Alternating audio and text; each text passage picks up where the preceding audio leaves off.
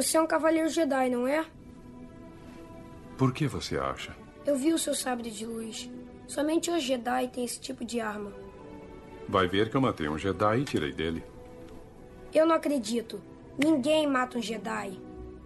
Antes fosse assim. Um dia eu sonhei que era um Jedi. Voltava para cá e libertava todos os escravos. Você veio nos libertar? Não, infelizmente. Eu acho que veio. Senão, por que estaria aqui?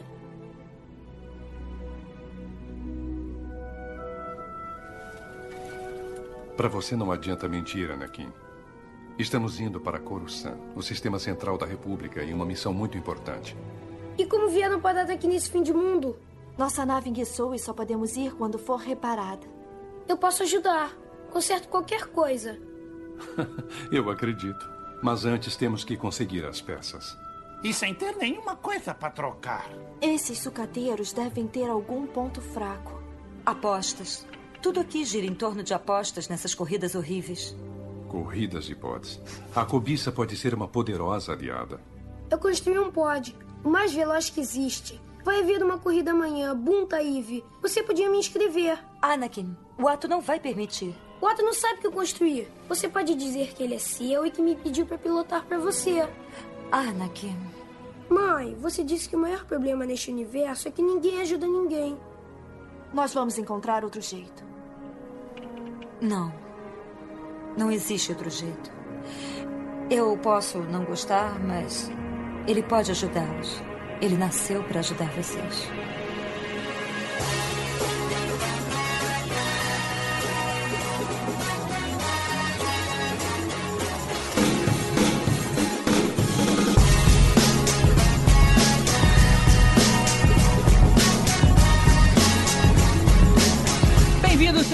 A mais um podcast para falar sobre filmes e séries de TV. Nós somos os podcastinadores. Eu sou o Gustavo Guimarães e aqui com os meus clones, correndo de pod racer para fugir da Ordem 66, estão Rodrigo Montaleão. Fala pessoal, aqui é o Rod. Porra, era, era minha.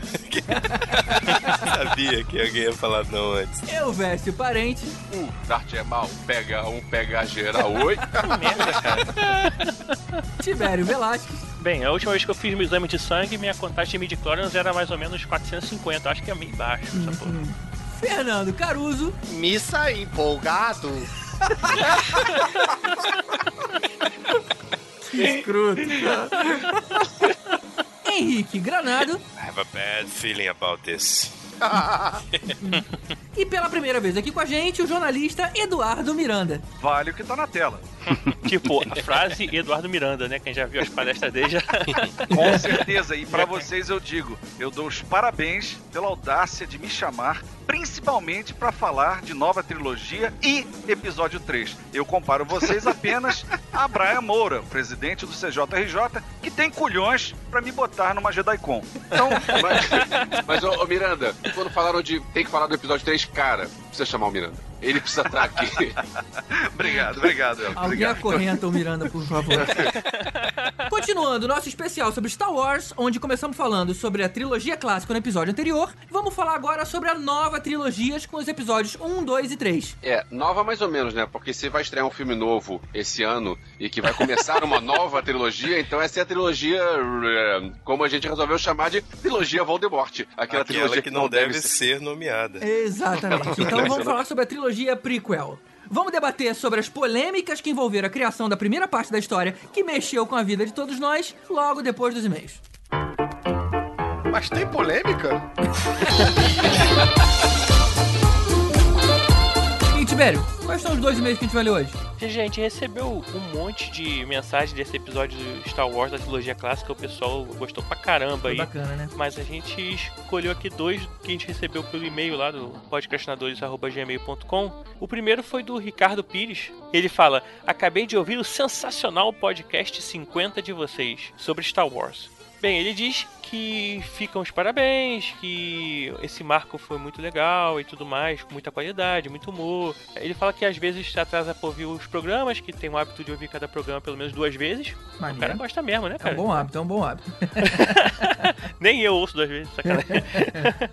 É, ele fala que se distanciou do cinema nos últimos anos pra investir mais tempo nas séries. Acho que o pessoal tem muito feito isso, né? Que... É, é verdade. Mas ele falou que graças a gente ele tem voltado a se divertir com os longa-metragens na telona. Ele fala: Ouvindo vocês, passei a seguir dicas de ótimos filmes. Passei a sacar referências e até dar importância a coisas que nunca me atraíram, como características de determinados diretores, detalhes técnicos na filmagem, coisas assim. Ah, legal, né, cara? Bacana. É, ele, então, além de parabéns, fica meu muito obrigado a todos vocês que fazem os podcastinadores e tornaram meu tempo livre muito melhor. Que continue sempre assim, que esse negócio chato chamado vida pessoal, trabalho contra as obrigações familiares, não impeça a perpetuação do programa. É, cara. Tem sido um pouco difícil, mas a gente É. tenta. Tem vezes que tem meses que é mais complicado, né? É. Ele, bem, agora falando de Star Wars, ele adora a franquia, ele fala aqui. É, falou, o programa ficou ótimo, acho que poderia ter rolado um pouco mais de comentários cinematográficos ou de roteiro sobre o Retorno de Jedi. Não que tenha sido ruim, longe disso, mas apenas porque vocês foram tão detalhistas ao falar dos dois primeiros que acabei esperando aquilo tudo do terceiro filme da trilogia clássica. Minto, ele fala assim, da trilogia que vale. É verdade. Que vale a sacanagem. Quem sabe, cara, eu acho que ele até teve razão. Talvez a gente tenha sido um pouquinho mais rápido. Mas eu vou te falar, cara, que foi tão longo aquele programa. Geralmente a gente grava muito tempo e eu corto muita coisa. Mas teve tanta coisa boa, tanta coisa de qualidade, É, que eu falei, ah, cara, quer saber de uma coisa? Vai passar de duas horas mesmo e eu vou ficar com bastante coisa. Então eu não tirei tanto quanto eu deveria do, do primeiro. E na parte final já tava tão tarde que a gente acabou não se estendendo muito. É verdade. Mas assim, é, é- ficou legal. Acaba Ficou, que também o ficou. primeiro tem mais informação, até por ser o primeiro. Então gente tem muito mais referência do Jorge Luca na época. E a gente fala do cenário, tem mais É. coisa pra falar do primeiro, né? O segundo e É. o terceiro já foram um pouco mais concisos. Ele também cita que agora tem saindo nas bancas aí os quadrinhos de Star Wars, que são os clássicos da- que a Marvel publicou na década de 70 e 80. E umas coisas da Dark Horse que foram posteriores, que assim, é, eu digo que é muito legal, assim, que hoje em dia é chamado de Legends, Que né? maneiro, não sabia não isso, mas isso tá nas bancas agora? Tá, tá. É um encadernado, você, se você montar assim, fica tipo uma carinha assim, né? Vários encadernadozinhos. Bacana. Ele fala que são 70 volumes, tarará, tarará, e já saíram 22 volumes, e muito legal de ler, pois tem história de todo o universo expandido. Assim, é, obrigado aí, Ricardo, pelo e-mail. Muito legal saber que a gente tá agradando sempre, assim. É isso, na verdade, incentiva, né? A gente a continuar. Muito bacana. É, eu até tava pensando em parar, mas agora eu não vou parar não. Vou continuar só. tipo, você não tinha avisado ainda, né? É, tava É. pensando em abandonar. Na verdade, no próximo horário de gravação eu não ia aparecer simplesmente, né? Verdade. Vamos lá. E o segundo e-mail foi um comentário aqui do Maurício Salles, e ele diz o seguinte: Cara, ele não, não falou cara, ele falou carai, né? Ele, ele acho que ele, pra não escrever palavrão, ele escreveu carai. É, carai! Carai! Esse foi o melhor dos melhores episódios dos melhores podcasts que eu já ouvi. Caramba, esse, esse elogio foi bom, hein? esse vai ser o podcast que eu vou mostrar pra quem quiser sugestão de podcast pra ouvir. Cara, muito legal, cara. Bacana, bacana. Particularmente foi um dos que eu mais gostei. Nossos também. Ficou bom demais, pessoal. Aí, olha que ideia foda. Por que vocês não fazem um concurso entre os ouvintes da melhor foto de Princesa Leia com biquíni de metal? Sucesso garantido. Cara, eu só tenho uma correção assim, entre as ouvintes, porque se for os ouvintes, a gente pode receber muita parada bizonha. Eu acho melhor, não. né, cara? Cara, mas a ideia é muito boa, hein? Então, se você quiser mandar sua foto de Princesa Leia aqui pra gente. Peraí, eu, eu tenho que dizer que a ideia não é boa porque a gente vai receber um monte de carta reclamando que a gente é sexista. Então, Ah, não, a ideia não é legal. Não, É, é, bom manda a ideia- expor os ouvintes dessa forma. É, mande a de Leia, então, de vestido branco. Pronto. Mas legal, cara. O, Ma o Maurício Salles, ele sempre escreve pra gente assim os episódios. É ele- verdade, cara. Ele é uma figurinha recorrente aqui. Ele, ele parece ser mais novo, ele reclamou do nosso episódio de musicais. Ele, pô, ia mostrar pra galera e vocês fizeram com musicais. É verdade. Ele, ele contou na escola, né? É. Ele falou, tem que ouvir o próximo. Aí quando eu vi o próximo, era o de musicais. Aí ele mandou mensagem, porra, assim vocês me quebram, cara. Muito bom. É, mas é legal, assim, tipo, a gente varia, né, cara? Assim, sempre tem, tem material diferente aí pra todas as idades e É. todos os gostos. Tá certo. E a gente também sempre recebe bastante elogio sobre as nossas capas. E dessa última, quem fez o nome Star Wars em 3D, bacana pra caramba, foi o Marcelo Pereira. Pô, cara, o Marcelo tem um trabalho muito legal que é o Retried Trooper lá no Abacaxi Voador. Inclusive, a última que ele mandou foi do Back to Tatooine, uma referência de Volta ao Futuro com um Stormtrooper. Maneiro, maneiro, cara. Os desenhos do cara são muito bons. Bem e ele, legal. inclusive, também fez o Nomes uh, Podcrastadores dessa edição.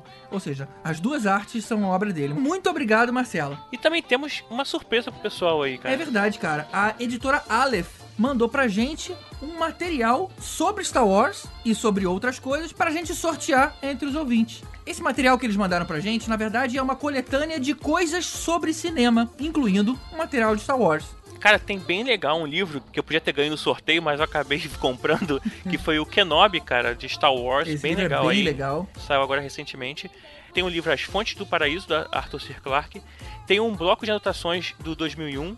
Tem uma introdução exclusiva do William Gibson à edição brasileira de 30 anos do Romancer. E uma garrafa que tem um manuscrito do Planeta dos Macacos. Uma garrafa como se fosse aquela garrafa de náufrago, sabe? É Bem verdade. legal, cara. E tudo isso numa bolsinha eco bag aí do Planeta dos Macacos. Ou seja, um kitzinho muito legal. E para você participar, você compartilha esse post aqui de hoje até o dia 23, que é a quinta-feira antes de sair o nosso próximo episódio, que sai sempre aos sábados. Ou seja, até quinta-feira você participa, na sexta-feira a gente pega todos os nomes e faz o sorteio, e a gente no próprio podcast e em um outro post a gente divulga o vencedor. Só não esqueçam de compartilhar publicamente. Não compartilhe é, Bem só lembrado. pra sua timeline, porque senão a gente não consegue ver que você compartilhou. Então é isso, gente. Manda e-mail aqui pro podcrastinadores.gmail.com um like lá no facebook.com barra podcrastinadores ou comenta aqui no abacaxivador.com.br. E não se esqueçam de compartilhar. Vamos seguir então agora com a parte 2 do nosso especial de Star Wars, agora falando sobre a trilogia prequel.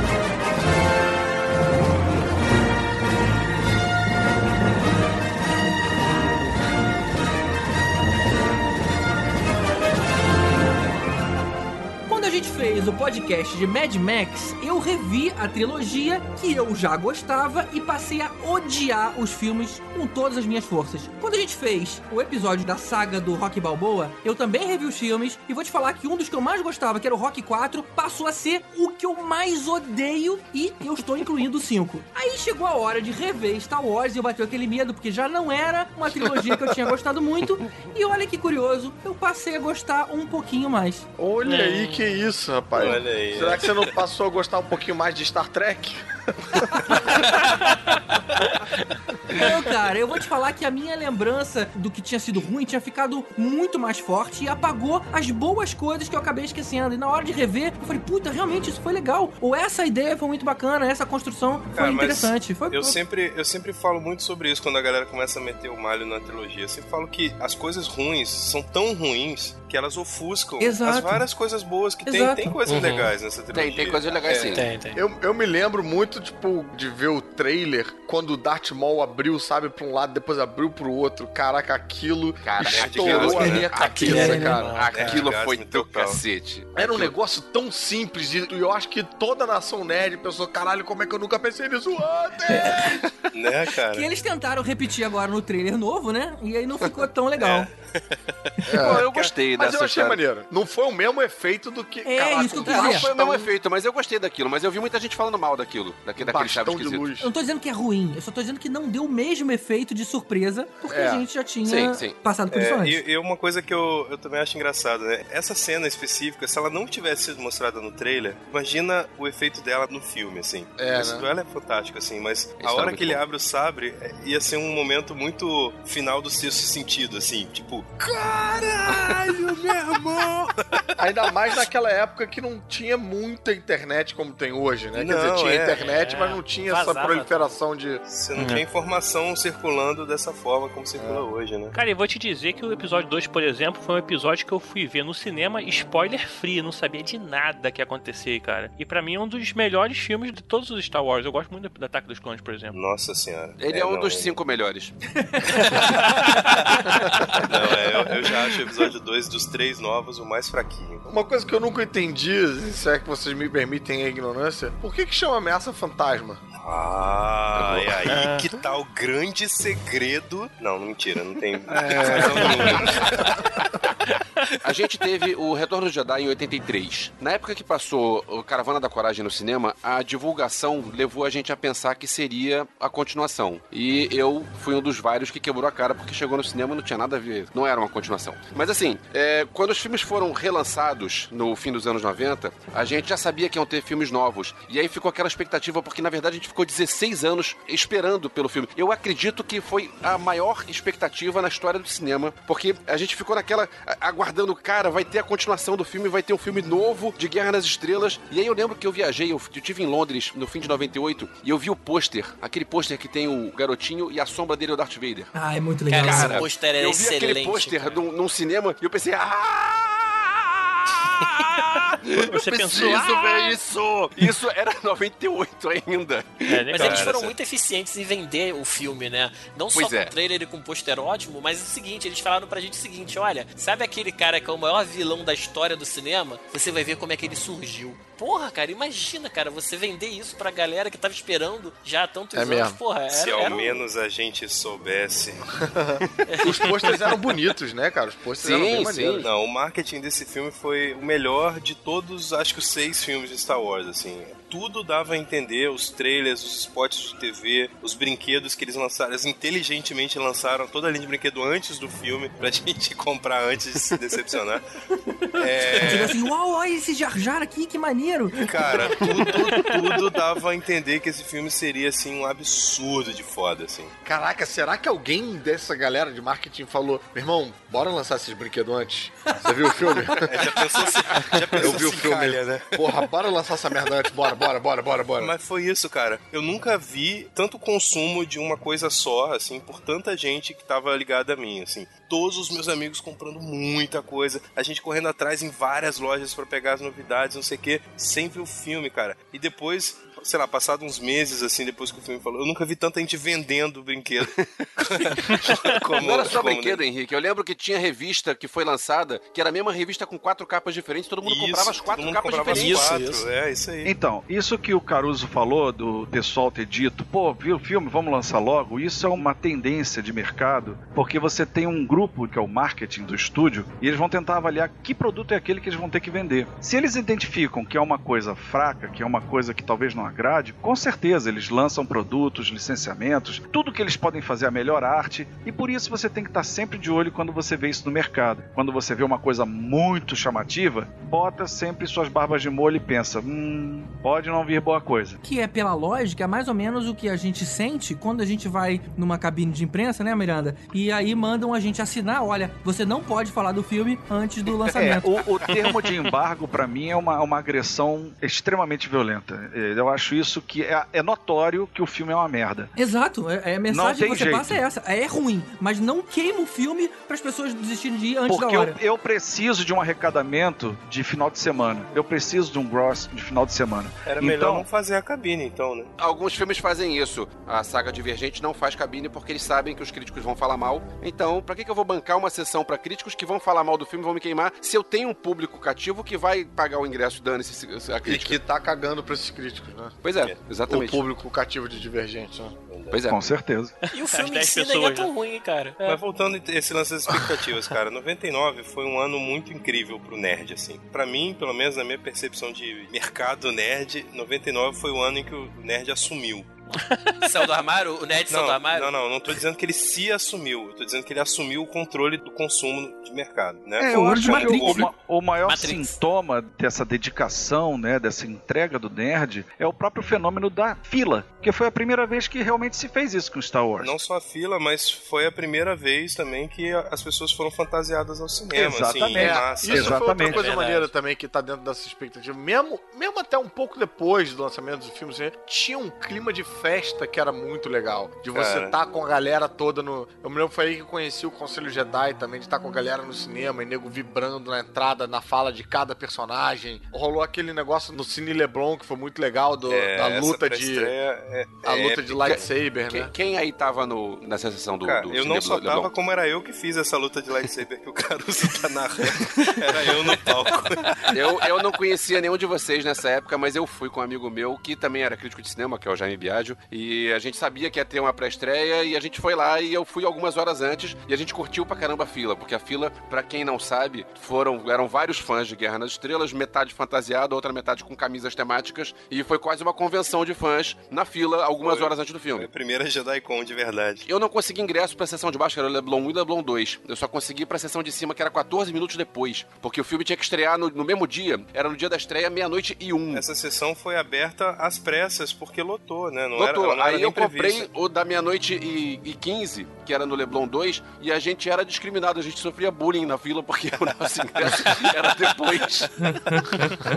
E foi engraçado porque, assim, o, o pessoal do jornal o Globo me procurou, acho que uma ou duas semanas antes da estreia do filme, pra saber como os fãs iam, se ia ter alguma movimentação. E aí foi capa do segundo caderno. Tem uma foto enorme, minha e mais dois amigos na capa do segundo caderno. Que, e naquela época tinha propaganda na televisão do jornal, né? Então o cara falava, anunciava assim: ah, veja amanhã no Globo, fãs de Guerra nas Estrelas vão fantasiados, não sei o quê. E Veja amanhã no Globo, o Henrique não comerá ninguém durante uma é, semana. durante 10 anos. É, só, só contextualizando, o Henrique, ele é o membro fundador do Conselho Jedi, então por isso que o, o jornal... É, ah, fundador não, fundador não. Fundador é o Não? Brian. É, eu entrei no conselho em 90, final de 98, início de Eu tô pra 99. afundar mesmo. Entrei pra afundar. É, isso. fundador. E aí fui, desde 99, fui vice-presidente, com o Brian como presidente e eu como vice, até esse ano, assim, até ano passado, final do ano passado e tal, quando eu, eu resolvi comer alguém e pedir pra sair. Porque aí você, aí você é expulso do conselho. Aí você é expulso do conselho, é. Mas, cara, a organização de, de, de fãs aquele ano foi uma coisa que a gente nunca tinha visto aqui no Brasil. E, e ficou histórico. Inclusive, depois a gente pode botar o link no, no post desse podcast, porque tem um vídeo no YouTube que mostra alguns trechos desse dia, né? Ah, Um beleza, amigo depois nosso filmou põe- e tal. manda pra gente que eu coloco aqui no post. Eu acho que outro ponto importante para se levantar contra a expectativa são os 16 anos já citados aqui de seca, né? Que o fã mesmo do cinema, do Vale do que tá na tela, sofreu. Porque quando acabou o Retorno de Jedi, pouco se tinha para se consumir. Você tinha sériezinhas como Droids e Ewoks, essas duas maravilhas, o Caravana da Coragem e a Batalha de Endor, e depois um universo expandido que trazia Star Wars para um lado que o fã ortodoxo, tipo eu, não estava entendendo bem aquelas histórias ali paralelas, Marvel fazendo aquela coisa, aquelas historinhas, tava meio esquisito pro fã. Você esqueceu do especial de Natal, cara? Não, não, de forma alguma. Esse até, aliás, Aquilo é Natal foi 78. Não, mas é porque ele não foi no hiato. Eu né? vi no SBT e digo, é melhor do que qualquer coisa da trilogia nova. E digo, é melhor. Vocês podem estar certo disso. Ali cheira Star Wars. Você olha, o Holiday Special é Star Wars. Ah, que isso, cara. Não vamos esculachar. Não Todos vamos os quadros. Oi? Todos os quadros. Aquele de Não, é. culinária.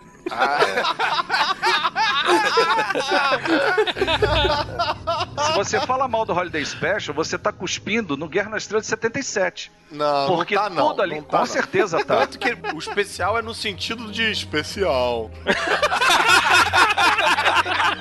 O bom fã e ortodoxo gosta e guarda com muito carinho o Holiday Special. Isso pra quem viu em 78, com 12 anos, né? Não sei a galera novata. A participação do pessoal de Star Wars nos Muppets foi mais legal que os filmes novos, cara. Aí Não adianta. Com certeza, era a época de Império Contra-Ataque, eles fizeram uma festa ali, eles Mas fizeram olha uma... só, vou falar pra vocês. Eu tenho lembrança assim de ter não ter achado muito grandes coisas quando eu fui ver no cinema e tal, né? mas não saí puto não, cara. Eu me lembro, eu- algumas coisas me incomodaram, achei uns pedaços até chato, e tal, né? mas assim, eu saí ainda relativamente animado com a possibilidade dos outros filmes. É, eu lembro de ter saído com aquela sensação de assim, pô, não foi o que eu imaginava. Tava a sensação de frustrado. E aí depois você vai meio que absorvendo aquela parada e aí começa a ficar, caramba, cara, que eu fui realmente enganado, não foi aquilo ali. A nova trilogia, ela não é tão rica em plots. Então o que acontece? O episódio 1 é simplesmente o encontro do Qui-Gon Jinn com a convergência da força no menino. Ele tece essa teoria para um conselho Jedi que desacredita disso. O episódio 2 é quando ele se apaixona pela Padme, o Anakin. E o episódio 3 é a submissão dele ao lado negro da força. O episódio 1, ele tem uma característica muito boa, ao mesmo tempo que ele apresenta aquele que vai ser o vilão mais icônico de Hollywood, do mundo, um menino muito fraco. Pô, e essa trilogia começou com aquele festival de nome esquisito, né? Tipo, uns nomes que em português tem um duplo sentido, né? Tipo. É, é uma infinidade cara... que na verdade vem lá da clássica, né? Com Bibi Fortuna. Não, que é o, é, que é o assessor do Jabba. Eu tenho certeza que tem um brasileiro de sacanagem trabalhando na Lucasfilm. Tem, só pode você, ter. Você é. colocar o Conde Doku e o Lorde Saifo Dias não dá, né? Pois é, é né, cara? cara? Seguindo uma tradição. É, tem que as pessoas terem que engolir isso, a mida lá abaixo, né? Cara, Amidala é um nome ruim, assim como Capitão Panaca são nomes ruins, beleza? É. Panaca, é verdade. Um cara que chama Panaca nunca chega capitão, né? Imagina, por isso foi substituído no outro filme, no Panaca. É, mas o Lucas começou bem cedo, cara, quando ele contratou o Gavin Bucket, né? pra ser o produtor é design tempo. lá. Do... Não se esqueçam da cidade, do planeta de Utapau, que tem Pau City. Putz. É, não, não tem Pau City, tem? Tem. É a cidade principal, assim. Chama é, Rolândia. é, o pessoal traduziu, né, pra não ficar tão ruim, né, e traduziu pra Rolândia. É pra onde o Malafaia tá indo? Não, o Tapau, ele vai pra Rololândia. Isso com a, na legenda e na tradução foi outro... Eu tava vendo o filme pensando, como assim zaifovias? O que que é zaifovias? Não é isso que estão falando lá. Mudaram pra Ducan e zaifovias. Zaifovias. Zias. É, quando eu ouço zaifovias, parece aquela coisa, vai pra ponte que partiu, Mas trocadilhos à parte e tal, convenhamos que Ameaça Fantasma também não é um nome bom também, né? Todos os, todos os filmes é, têm nome. dos três dessa trilogia tem um nome muito. Acho que a Vingança do Sith ainda vai lá, mas a, o Ataque dos Clones parece filme B da sessão da tarde. Do, do, do... Ah, cara, é... Retorno de Jedi também parece o pessoal de Niterói peraí, falando, peraí, né? Vamos lembrar um é, pouquinho. Mas aí foi um erro de tradução, é diferente, né? É, mas olha o... só, vamos lembrar um pouquinho da origem de Star Wars, né? A gente tem que lembrar que Star Wars ele segue a ideia das fitas em série, lá dos anos 40, dos anos 50. E lá eles tinham títulos assim, sensacionalistas. O ataque, não sei do que, a vingança de não sei quem, a ameaça que ronda. Sempre tinha essas coisinhas. Então acho que, que os títulos. o filme não foi bom que nem naquela época? Que só o nome? baseado naquela época. É, é bom, aí é o tio Lucas, né? Eu lembro na época que o Ataque dos Clones foi de propósito para parecer filme B mesmo. Era, é, exatamente. Era a, Pelo menos mas, a divulgação foi essa. Mas a ideia desde a da clássica é essa: é você colocar nomes que remetam a Flash Gordon, a Buck Rogers e a todas as em série as quais ela foi baseada, né? O Revenge of the Sith eu acho que foi bem uma brincadeira mesmo com o Revenge of the Jedi, que era o nome falso do Isso, é, Jedi, é. né, antigamente. Ah, Mas o Ataque dos Clones foi realmente bem ruim. De todos, esse é o mais B. Ataque dos Clones, pelo menos, eu entendo que tem alguma coisa a ver com o filme. Ameaça Fantasma, eu não sei qual é a relação de Ameaça Fantasma com o filme. Então vamos aproveitar essa pergunta do Caruso e entrar finalmente no primeiro episódio da trilogia prequel, A Ameaça Fantasma.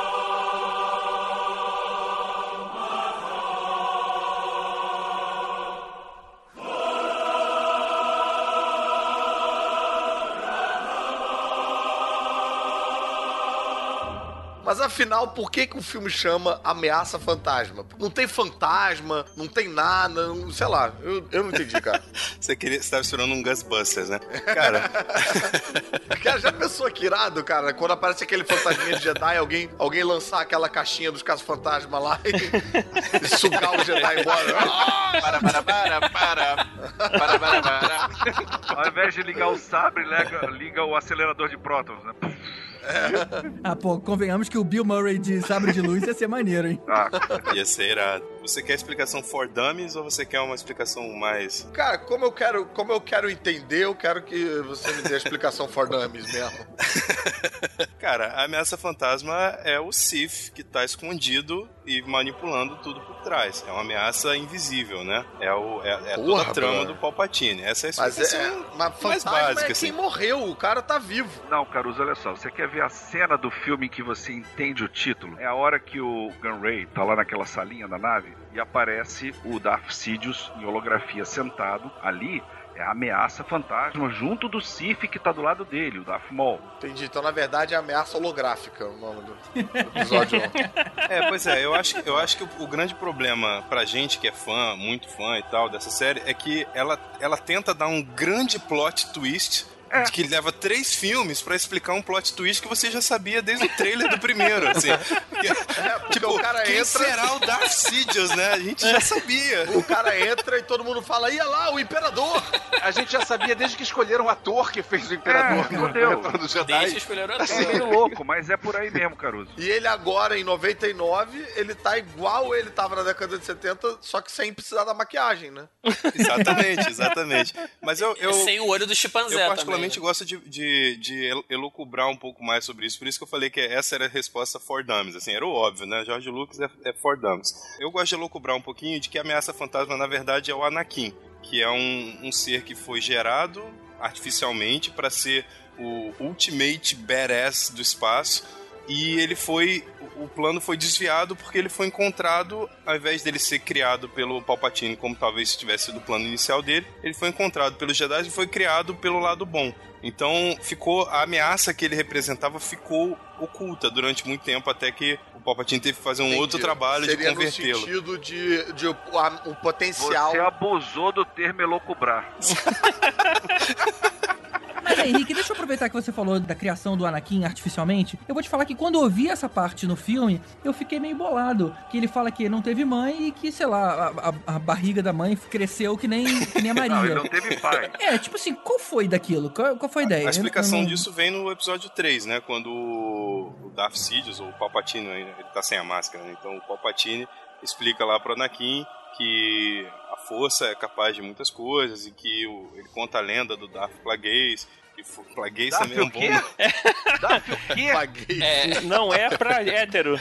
É isso aí, é isso aí. Que, é, que foi capaz de gerar vida com a própria força, né? Então ele conta isso com um sorrisinho no canto da boca, meio que entregando o plano dele, né? Deixando a gente entender, então, que foi tudo uma armação.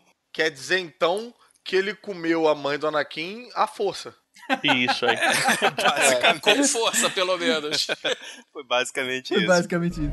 O que são midichlorians? Uma forma de vida microscópica existente dentro de todas as células vivas. E vivem dentro de mim. Dentro de suas células. Somos simbiontes com elas. Simbiontes? Formas vivas que vivem juntas para vantagem mútua. Sem as midichlorians, não haveria vida e não teríamos conhecimento da força. Elas sempre falam conosco, revelando os desejos da força. O que acaba de dizer foi uma das coisas mais idiotas que já ouvi. Em nenhum momento de sua dissertação incoerente, o senhor chegou perto do que pudesse ser considerado um pensamento racional. Todos neste salão estão mais burros por terem escutado isso. É, eu, eu acho que eu sou um dos únicos fãs de Guerra nas Estrelas que eu conheço que não, a história dos midichlorians não me incomoda. Então, quando apareceu essa cena que ele conta que ele manipulou os midichlorians pra gerar o Anakin, eu não achei essa ideia ruim, não. Mas é uma ideia que quase todo mundo que eu conheço odeia, acha É, horrorosa, acha gostei, pavorosa. Eu gostava da ideia da força ser uma coisa mais. é, Mística. Quase mística, exatamente, cara. Essa é a É, minha eu palavra. também. Eu usar religiosa, mas acho que mística é até melhor. E aí, quando fica com uma explicação muito científica de contagem de pô, eu acho que tirava um pouco da graça. Cai um pouco da graça. O que vocês acharam da escolha de elenco dos outros personagens? Foi um puta elenco, cara. É... Com exceção do Ahmed Best, que é o Jar Jar Binks. Não, ele foi Eu o acho cara que melhor interpretou o personagem dele, cara. Eu acho que É. ele foi o melhor, assim, o que mais entrou no É, personagem. ali não é culpa do É, cara, é né? É culpa Eu do acho que o, né? o elenco é sensacional e a atuação deles é que é medíocre por causa da direção, provavelmente. É, a direção Sim. é ruim porque é o Jorge Lucas que é o diretor, né? Mas se você Mas- pensar que Liam é um Neeson, Ian. McGregor, Natalie Portman, assim, são Eu Samuel gostei do, eu gostei cara. do, do. Ian McGregor. Vocês gostaram? Gostei, Gostei, gostei. gostei. Sim, Eu- sim. Eu Eu gostei, gostei dele, muito gostei. do Ian McGregor no 2 e no 3, mas eu, eu achei ele no 1 meio perdido, assim, não Cara, sei. eu achei parecido com o Obi-Wan original. Obi-Wan. assim, no, no tom, sabe? Numa, um tom de voz, uma parada, sei lá. É, teve um trabalho É. com ele, mas eu achei ele mais assim no 2 e no 3. Ele, ele passou bem o. Mas o de repente foi proposital, cara, porque ele era pra ser um pouco perdido, porque ele era o pupilo do Qui-Gon, né? Uhum. Ou seja, ele tava ali submetido ao segundo lugar. E É, o Qui-Gon, a gente já sabe que fazia as lambanças, né? O, É, o Jedi Trapalhão. E a Natalie Portman, apesar de ser uma excelente atriz, eu achei ela medonha nesse Pô, episódio. eu um, gostei, Ela tava cara. Eu achei muito mal, maneiro. cara. Ela fazendo Cara, uma voz impostada, bizarra, meio, meio ro- robótica. Eu gostei, na época, né? Ela pareceu ser uma criança, né? Porque ela tem uma cara de novinha com um poder muito grande. Então era como Mas se ela... sim, ela, mas ela tinha 16 anos na época, assim, a personagem. A personagem tinha 16 anos? Se bem que não dá Sim. pra medir em anos, né, cara? Como é que você vai medir personagem em quem não tem, sei lá, não tem um sol do mesmo jeito que Não, você nosso? fala anos porque o Yoda assume que tem 900 anos, então a medida de tempo é É igual. Existe, né? a mesma. Existe. é. Ah, tá. Então. Ela tinha 18 anos. 18? Gostava muito daquela frase dela, I will not condone the source of action. that- Sabe qual é? That'll lead us to war. É, that will lead us to war. Pois Achava é, mas ela maneiro. passa uma autoridade, isso é que eu acho legal. Ela mesmo com cara de criança passa ali uma autoridade na frente do Senado. Exatamente. Eu gostei. É. Não, ela tá melhor no episódio 1 do que 2 e no 3 juntos, assim. ela morreu no É. 2 e no 3. Ela perdeu a vontade de atuar. É, ela morreu por falta de vontade de atuar, exatamente. Quem estava muito bem no filme era o Jake Lloyd, que inclusive agora é, tem cara de pedobia lá, né? Que foi preso por dirigir ao, ao embriagado, alguma coisa assim. Quem né, é cara? esse? O O Anakin, Anakin, criança, ele foi preso Anakin. recentemente. O menininho? É. Não mais um menininho, né? É, hoje ele, não tá é mais um tipo menininho. de uma é, SVU, né? Com o pneu da frente estourado. E ele tá dirigindo, dirigindo, dirigindo, dirigindo, até que o carro capota. E ele sai andando, aí os caras vêm. Caraca, bicho. Perseguição, É, não, cara. Perseguição é- filmada é- pelo helicóptero é, e tudo. tenso, a parada é tensa mesmo. Vamos combinar que caiu mais uma mentira do Obi-Wan, né? Ele não era tão bom piloto assim, no fim das contas. Ou era, né, um Dirigiu carro. com 100 pneu e tal, acabou pô? batendo na, Ele acabou usou, batendo na árvore. ele brother. usou toda a técnica que ele tem de pilotar pod racer aí, Não, né? e ele tá no pau mesmo. Ele tá ali assim, uma alta velocidade com o pneu estourado. É impressionante a cena da Caraca. perseguição. Quer dizer, ele tá até hoje tentando ganhar a corrida. É, eu acho que É. aquela parada do bullying dele, né, que foi muito séria, que ele teve que estudar em casa um tempo. Ele, ele sofreu muito bullying na escola, o Jake Lloyd. Por isso que você não ouviu falar mais dele. Ele saiu. Ele sumiu porque a família tirou ele desse ramo depois da ameaça fantasma. Caraca. ele, é, ele foi sofrendo pressão, pressão, pressão, e eu acho que o resultado tá aí, né? Ele só fez um filme depois. Ele fez um filme chamado Madison em 2005. É, mas uma coisa obscura, né? Pois Mas, é, o- assim, foi porque foi considerado o filme ruim, episódio 1, aí ele sofreu esse tipo de coisa? Ou assim, eu não entendi. Ou Cara, foi porque vai, era vai ator jovem? criança, tipo assim, porra, ele é o Darth É, né? Vader, eu não sou, caralho. É, é. Eu odeio ele porque ele é o Darth Vader. Ele pode bater no peito e dizer, amigo, o maior vilão de todos os tempos de cinema sou eu, criança, ok? Valeu. Imagina, o cara passa Só aqueles que- grandões lá, pega aqui no meu sabre, sabe? Ah, é. Porra. Olha, é vermelho igual o seu. Ai, meu que, Deus. Que É sacanagem. bizarro, é bizarro. Agora, a cara dele, é, o do mugshot dele, tá muito bom, né? É. Ele careca, ele é o próprio Sif, ele é o, é o Anakin que eu gostaria de ter visto aquela cara.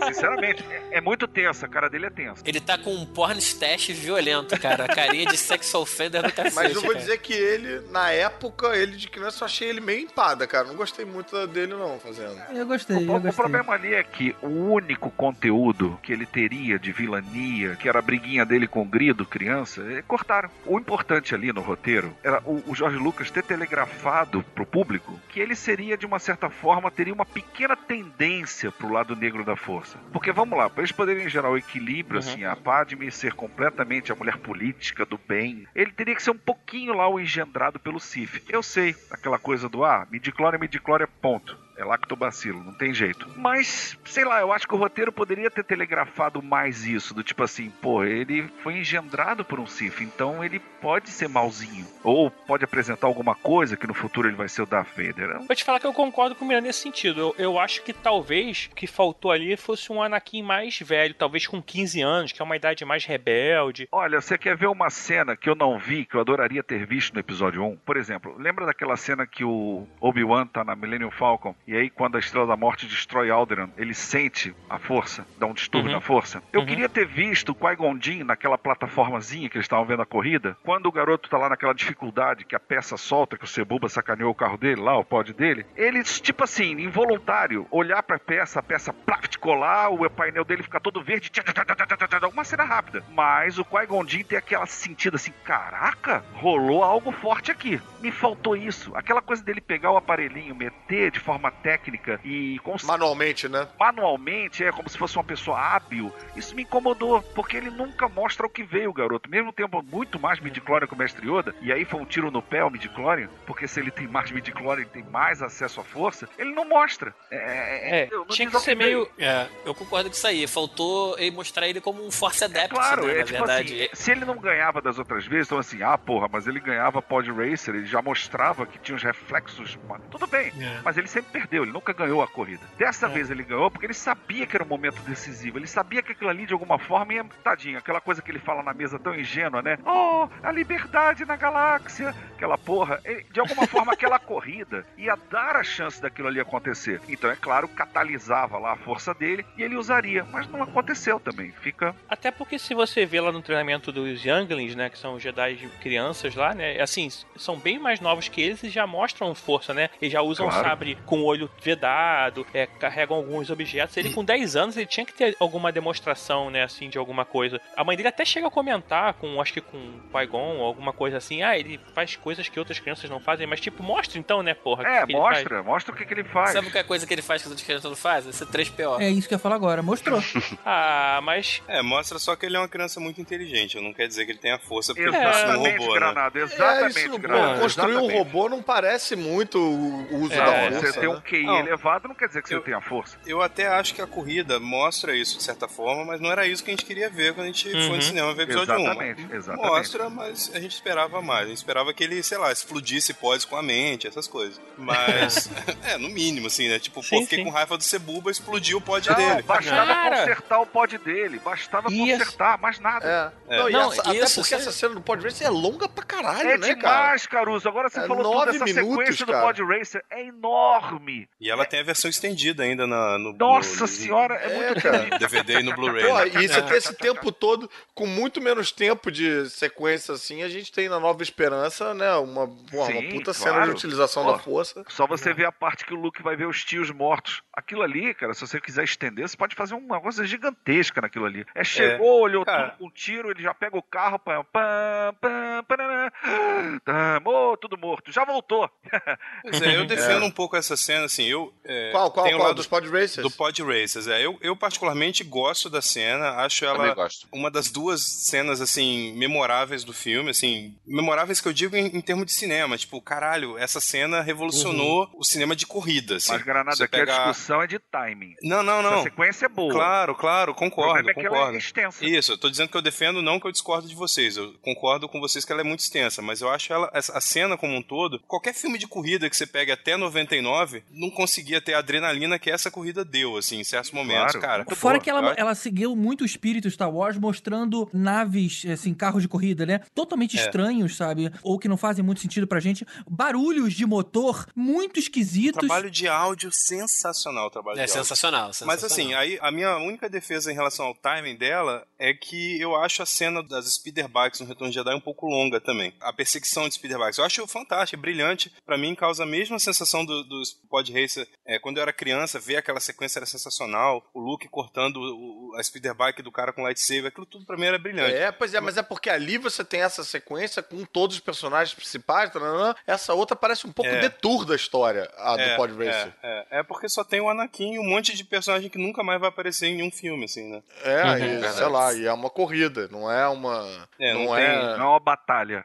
É, exatamente. não é uma exatamente, batalha. Mas, pô, falando em, em batalha, uma cena que eu acho maneiríssima, que até antes dessa é aquela utilização do lightsaber na nave pra atravessar a porta de Ah, ferro. é muito bacana, é muito Ele é bacana. muito bom. É muito Aquilo, pô, eu nunca tinha visto um lightsaber sendo usado dessa maneira. Quer dizer, também nunca vi um lightsaber sendo usado de Não, maneira não, nenhuma. claro. Mas eu tô falando. Mas, ô, ô Caruso, Caruso, tem lógica é. isso, porque a gente via o lightsaber nos filmes é, anteriores, só que os Jedi eram velhos, né? Os Jedi eram velhos ou inexperientes, que era o caso do Luke. Dessa vez a gente tinha a chance de ver Jedi em plena forma usando aquilo. Então No você auge, via né? o cara usando o sabre de luz de uma, de uma maneira diferente, como foi o caso do cara chegar e, e abrir uma porta. E aí fecha outra porta em cima e ele Isso, continua isso. abrindo aquilo. Exatamente, é você vê o poder daquele facho laser, né? É. É, ele, ele tá ferrando uma porta, mas uma porta mais forte se fecha e ele já tá queimando outra porta. É muito bacana É. aquela sequência. E nessa mesma sequência, não só a utilização do sabre, mas a forma de lutar. Os caras já estão fazendo aquelas coreografias de girar, de passar É, por cima, por, por Aquilo é bem empolgante, Porra, aquilo né, você cara? vê pela primeira vez, cara, aquilo ali é, É do verdade. cacete. Como você falou, a gente só tinha visto o velho lutando. Exatamente, Porra, e você vê com aquilo ali. dois, né? Tipo, e eles lutam e usam a força ao mesmo tempo também. Isso, Cara, aquela cena seria muito épica, essa primeira cena do filme, se não fossem aqueles Battle Droids, que parecem umas galinhas. Ah, né? Roger, Roger. Se não...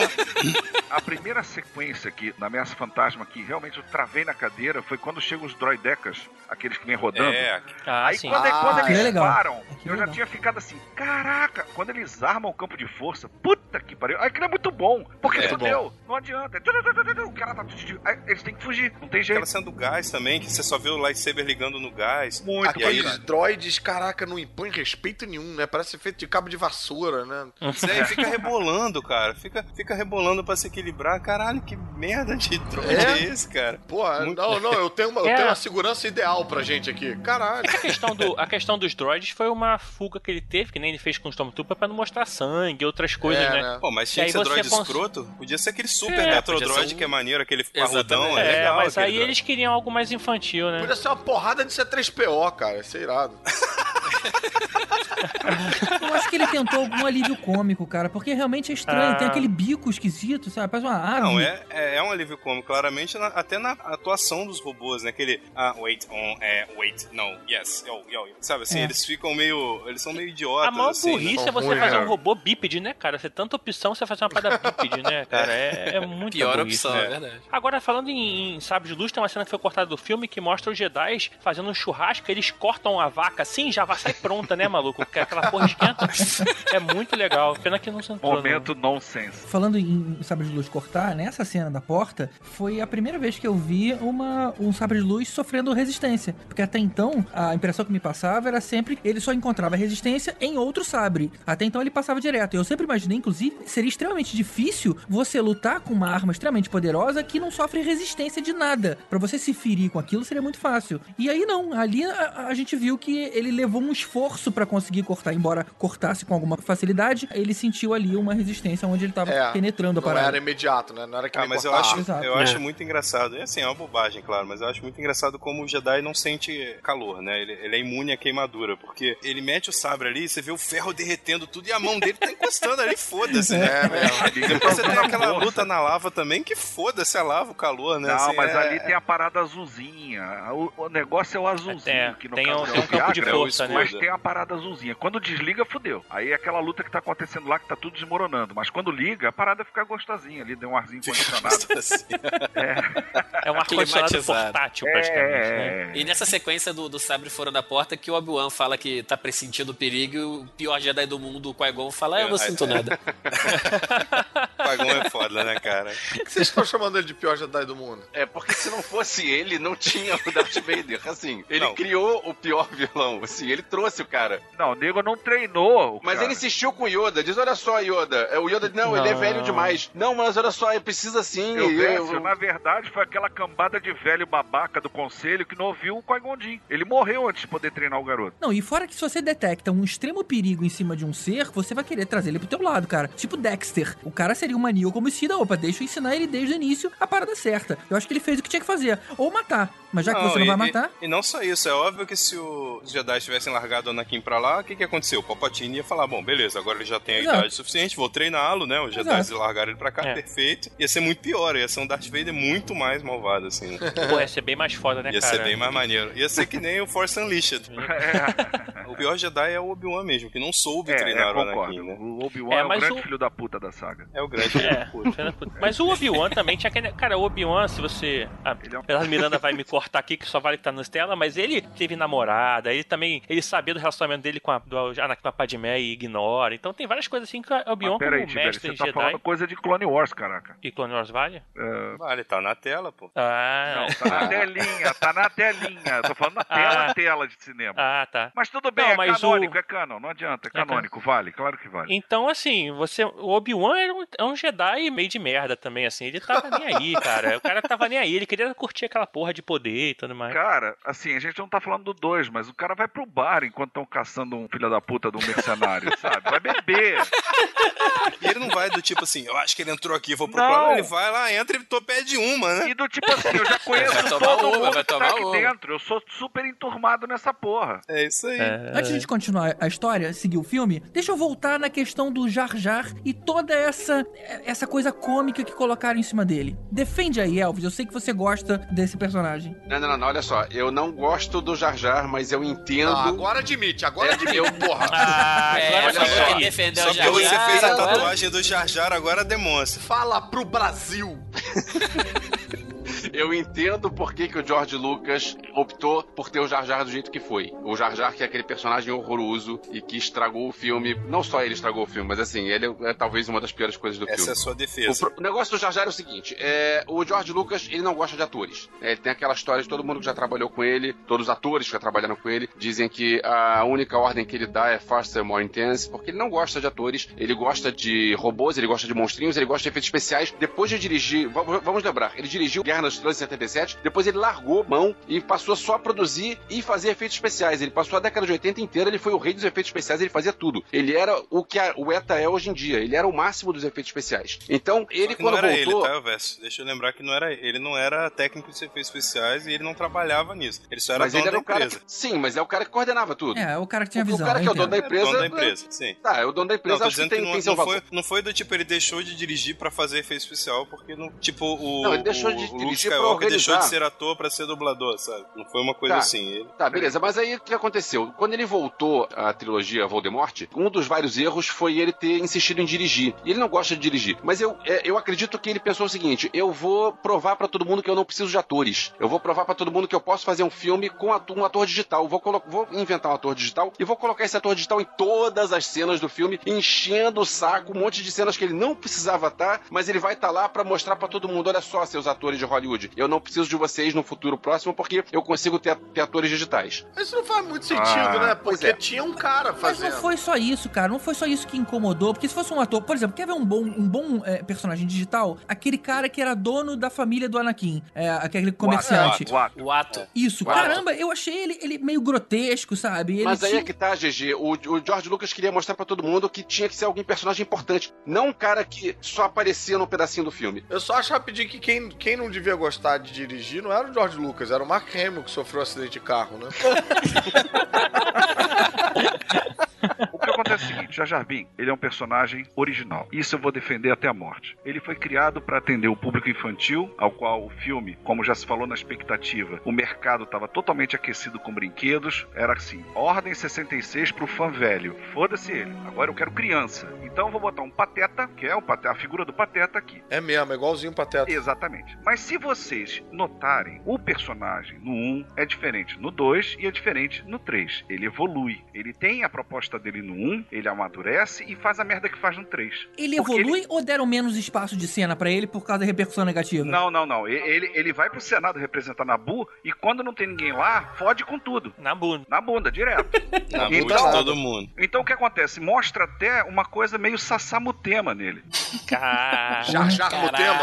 Então o que acontece? Eu acho isso, que ele não foi subvertido, que ele nasceu bobo, evoluiu e morreu lá, acabou, acabou com a carreira dele política. Então não dá pra você jogar, botar o dedo na cara de um personagem assim, porque ele foi concebido assim e nunca traiu o que ele é, essencialmente, até porque o filme também cabe ele. Não é nenhuma genialidade. Não é um retorno de Jedi que vai fazer a conclusão maravilhosa da história dos Skywalkers e me joga os ursinhos carinhosos. Eu É, acho- concordo com isso que o Eduardo tá falando, concordo que, pô, não é um. É diferente de quando você pega personagens que são da trilogia clássica e dá uma desacralizada, né? Um personagem original. Exatamente. Então, nesse sentido, ele é consistente. Exatamente. Mas esse foi um dos poucos elementos no filme que, durante o filme, eu não curti. Enquanto toda vez que ele falava, eu começava, pô, isso não tá maneiro, cara. Isso não tá maneiro. Foi um negócio que, assim, eu não tive tanto isso durante o filme. Eu saí do filme empolgado. Eu saí do filme, aquelas sequências de lutas que vocês falaram, tipo, a forma de lutar, a, a utilização do sabre e, pô, a luta com o Darth Maul, todas essas coisas ainda me deixaram razoavelmente empolgado. Eu acho que eu fui rever um pouco a minha opinião sobre o filme depois de ouvir tantas opiniões negativas. Mas o Jar Jar, pra mim, aconteceu durante o filme. Eu O olhei e falei, problema do Jar Jar é que ele é uma quebra de tensão maior do que, na verdade, o filme precisava. É, é, uma piada É, over. Com, com aquele negócio de É, ser desastrado o tempo inteiro, né? Não, e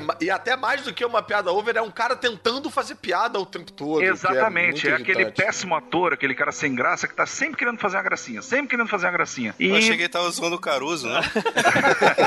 que maldade.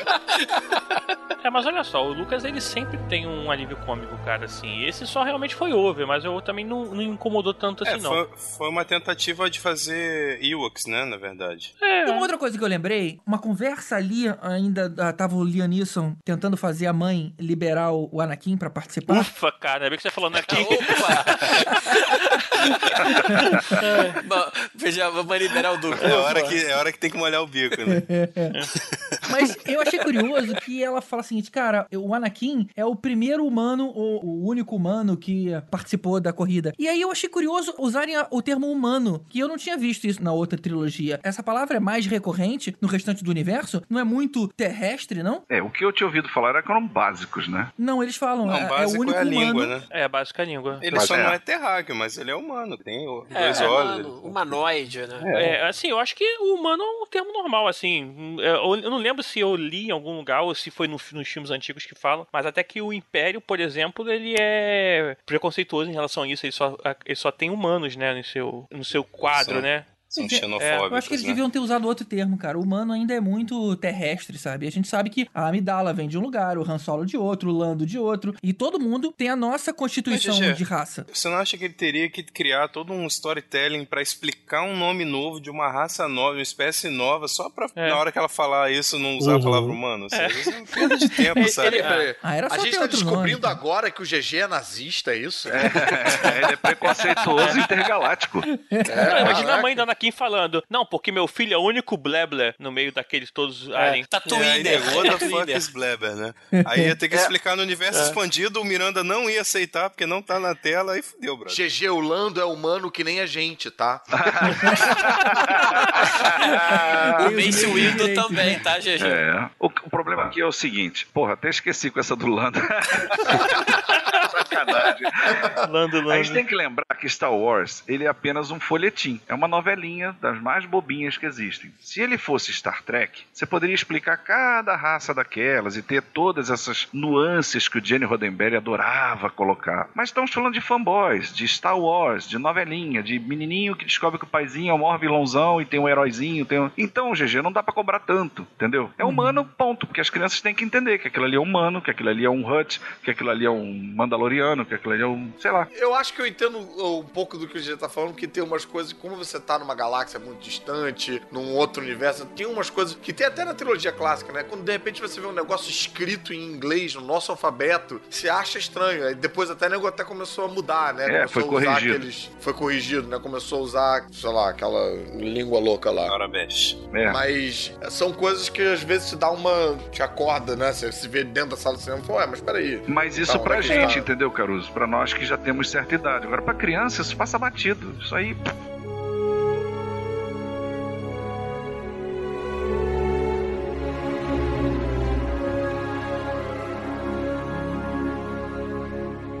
Coisa que não podem falar mal do episódio 1, que foi a computação gráfica, né, cara? Foi uma parada revolucionária que o Jorge Lucas vinha testando lá desde o jovem Indiana Jones. E aí o filme, cara começa a gravar tudo em digital. E Ah, mas mais ou menos, porque eu acho isso uma praga moderna, né, cara? Você vai ver o filme hoje agora, parece Casas Bahia, essa, essa computação gráfica. É, a isso roupa acabou lá virando dos um mal. Gungan, cara, então tudo, parece tudo borracha, cara. Eu acho isso uma mazela da nona arte moderna aí, do nona não, que é de quadrinho, Eu também sétimo. achei over. Eu gostei muito pra ambientar. A hora que mostrava a cidade, aquilo tudo eu achei muito Sim, legal. é, ver aquela cidade realmente popular, né? Isso, Assim, isso. coisa que você não via antigamente, né? Você vê Coruscant, que a cidade pulsa, É, né? Vida. Coisas que maneiro, somam ao roteiro. Coisas É. onde o efeito especial soma e deixa você visualizar aquilo que antes era impossível. É, mas agora os, os atores contracenando na tela azul o tempo inteiro realmente cansou. É, não, aqueles robozinhos também, cara, tudo não dá senso de perigo, não, Não, dá... Star Wars envelheceu mal. Você pega. É, exatamente. Você pega os três filmes até o último o- o- e você vê que é, tá, tá mal feito, cara. Você pega o Senhor dos Anéis, que foi quase na mesma época. Esse, ao contrário, esse aí sim, envelheceu bem. Você, os efeitos seguram até hoje. Mas Star Wars. Peraí, peraí. Vocês estão criticando a computação gráfica da trilogia Voldemort? Não, não, não, não. não. Tô, então, eu tô criticando o abuso da computação gráfica, que eu achei que Ah, o abuso muito- tudo bem, é. o abuso sim. Agora, pelo amor de Deus, gente, a Industrial Light and Magic dando o melhor que ela tinha. É, então, mas é é isso que eu acho o problema da computação gráfica. Eu acho que o nego tem que saber usar com parcimônia e usar Com ela certeza. meio escondido, somar, fazer cenário e tal. Agora, eles ficam muito querendo mostrar a parada, mostrar, olha como a gente faz computação, olha. E é um negócio que envelhece muito rápido. É, é verdade. O Lucas já abusou o que ele pôde botar ali de computação gráfica, até porque ele queria firmar a empresa dele, né? Frente à Uhum. concorrência, ele abusou um pouquinho, mas são primorosos. Aquela batalha inicial do, do episódio 3, pelo amor de Deus, por mais Aquilo que eu é odeie esse bom pra episódio, caramba. eu tenho que me curvar aquilo. Porque Aquilo é quando muito ele bom. joga aquelas naves caindo pra dentro da batalha, porra, aquilo é antológico. Você fica assim, puta que pariu. A gente falou do Pod Racer, disse que era uma, uma sequência épica e tudo mais. Agora eu acho que isso só volta a acontecer no filme no final, quando a gente tem a primeira sequência múltipla de ação de Star Wars com quatro ações simultâneas, né? Que você vê na trilogia clássica, a coisa também vai aumentando, chega a ter três batalhas acontecendo ao mesmo tempo em Endor, né? No torno. E aí ele resolve no episódio 1, não, agora eu vou botar quatro, né? Fica até um pouco demais. Mas no meio dessa bagunça, dessa farofa de, de batalhas, a gente tem Batalha dos Teletubbies, né? A gente tem no céu lá o Anakin falando ups. Mas a gente tem uma sequência de luta de lightsabers. É a única coisa que tem nesse filme que eu posso dizer que foi algo que eu sempre esperei ver num filme de Star Wars. Pra não dizer que episódio 1 não mostrou O- que veio, eu acho que o duelo do Homenagem? Darth Maul, The, The, Phantom, The Phantom Homenagem, né? Ah, e tá explicado. Era o, o, o título o. Darth Maul, o Qui-Gon e o Obi-Wan. Olha só, eu vou te falar que esse negócio de dividir em quatro frentes, eu achei que foi uma- um negócio ruim, porque a gente compara com o Retorno do Jedi, que eram três, e no Retorno do Jedi você sabia exatamente o que estava acontecendo, e nesse aí um, um deles era a Terra dos Teletubbies, o outro era um molequinho lá em cima apertando botões aleatoriamente e tal. Agora, eu concordo com o Henrique com essa história de que a luta de sabre de luz entre o Darth Maul e os outros dois é uma luta sensacional, uma É luta fantástica, é boa fantástica. pra E a cacete. trilha, né, cara? O que aconteceu é o seguinte: quando aquela porta se abre e a trilha sonora fantástica do John Williams começa. Aí ele fala. Gente, sai pela banda ali pela esquerda, porque o negócio aqui vai ficar sério. Aí eles vão, tiram a porra da- do manto, né? E ele também tira, o Darth Maul também tira, e liga sabre. O filme é outro a partir dali. É. O filme passa a ser algo assim que aí É, quem fala isso mal lembro realmente. Até hoje eu fico arrepiado quando eu lembro. Não, não é tem maneiro. como, é impressionante. cena- Não, e o próprio John Williams também, que assim, você. O John Williams, ele tá um pouco, de uma certa forma, até competindo com ele mesmo, né? Não, Tipo, o Duel fazendo- of Fate é assim, é um dos melhores temas já feitos pelo John É, Williams.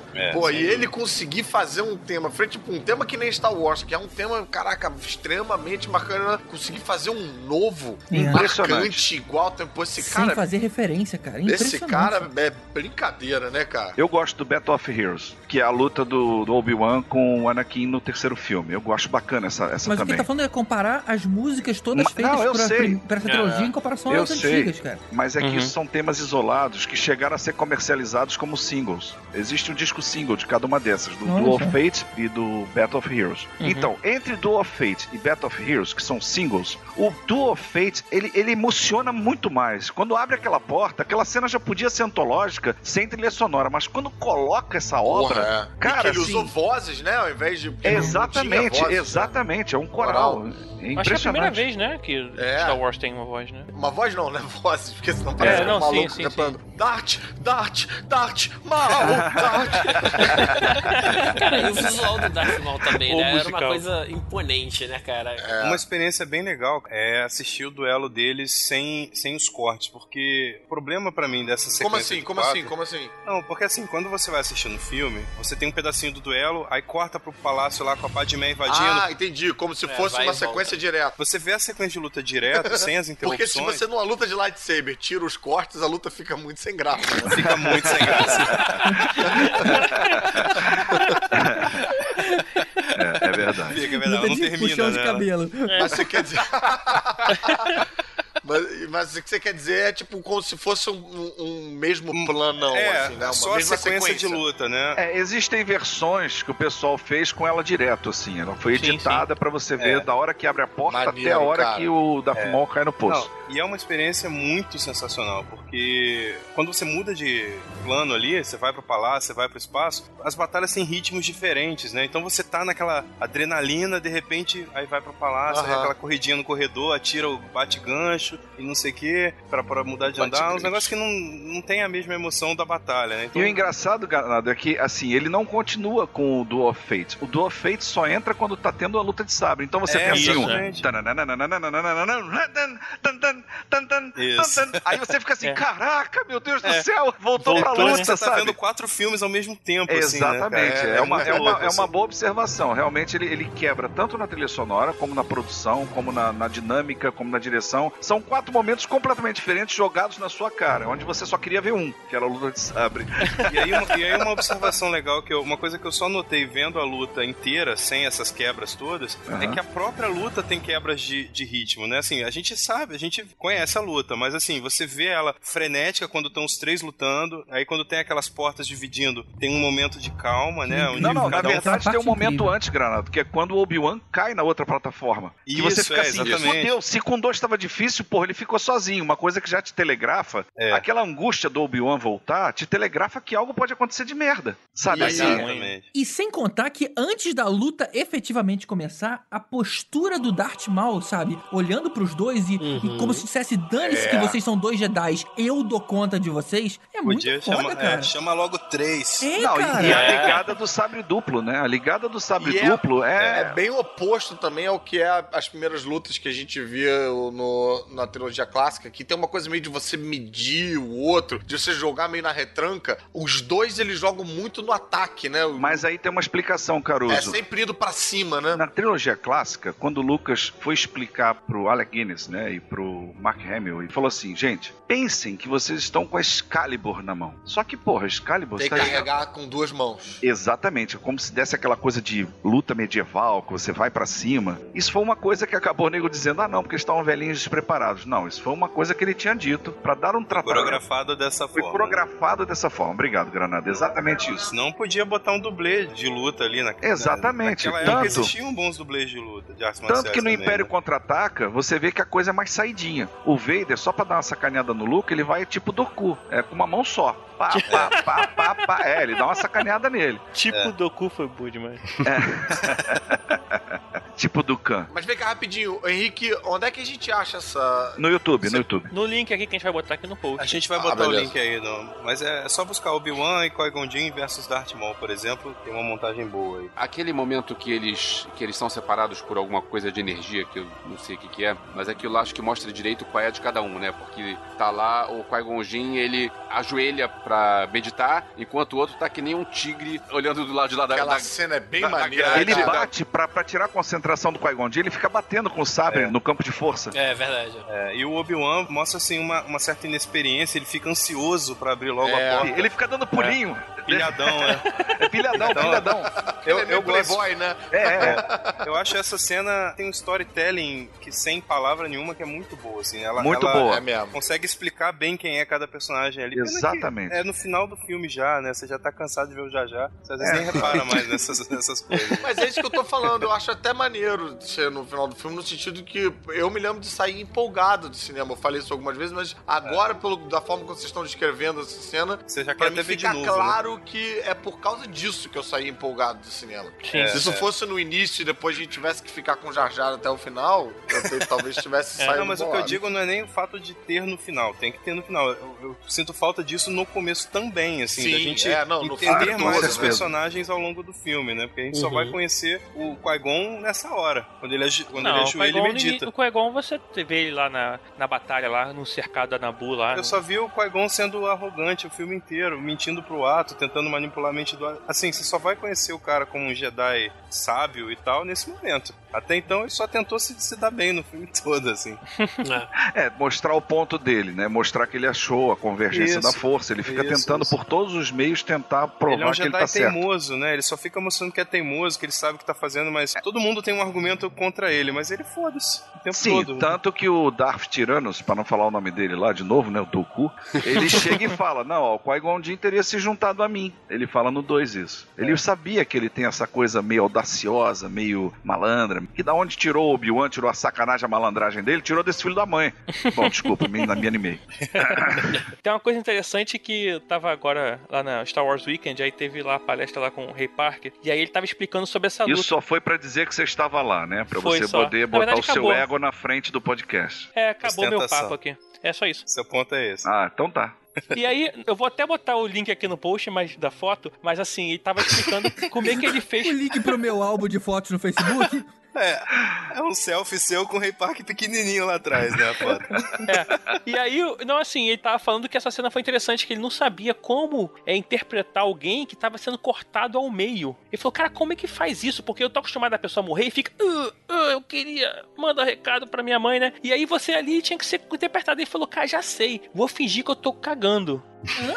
Juro, ele falou isso, cara. Ele falou, vou fingir que eu tô cagando e faz aquela cara assim Uau. de. Nota-se porque ele não voltou em mais de um dos filmes. Peraí, cagando no sentido de não se importando ou cagando no sentido de defecando? Não, de cagando, defecando, cara. E se você vê, aí vê de novo essa cena e vê a expressão que ele faz depois que é cortado no Eu meio. acho que foi essa técnica que o George Lucas utilizou no filme todo. Todo.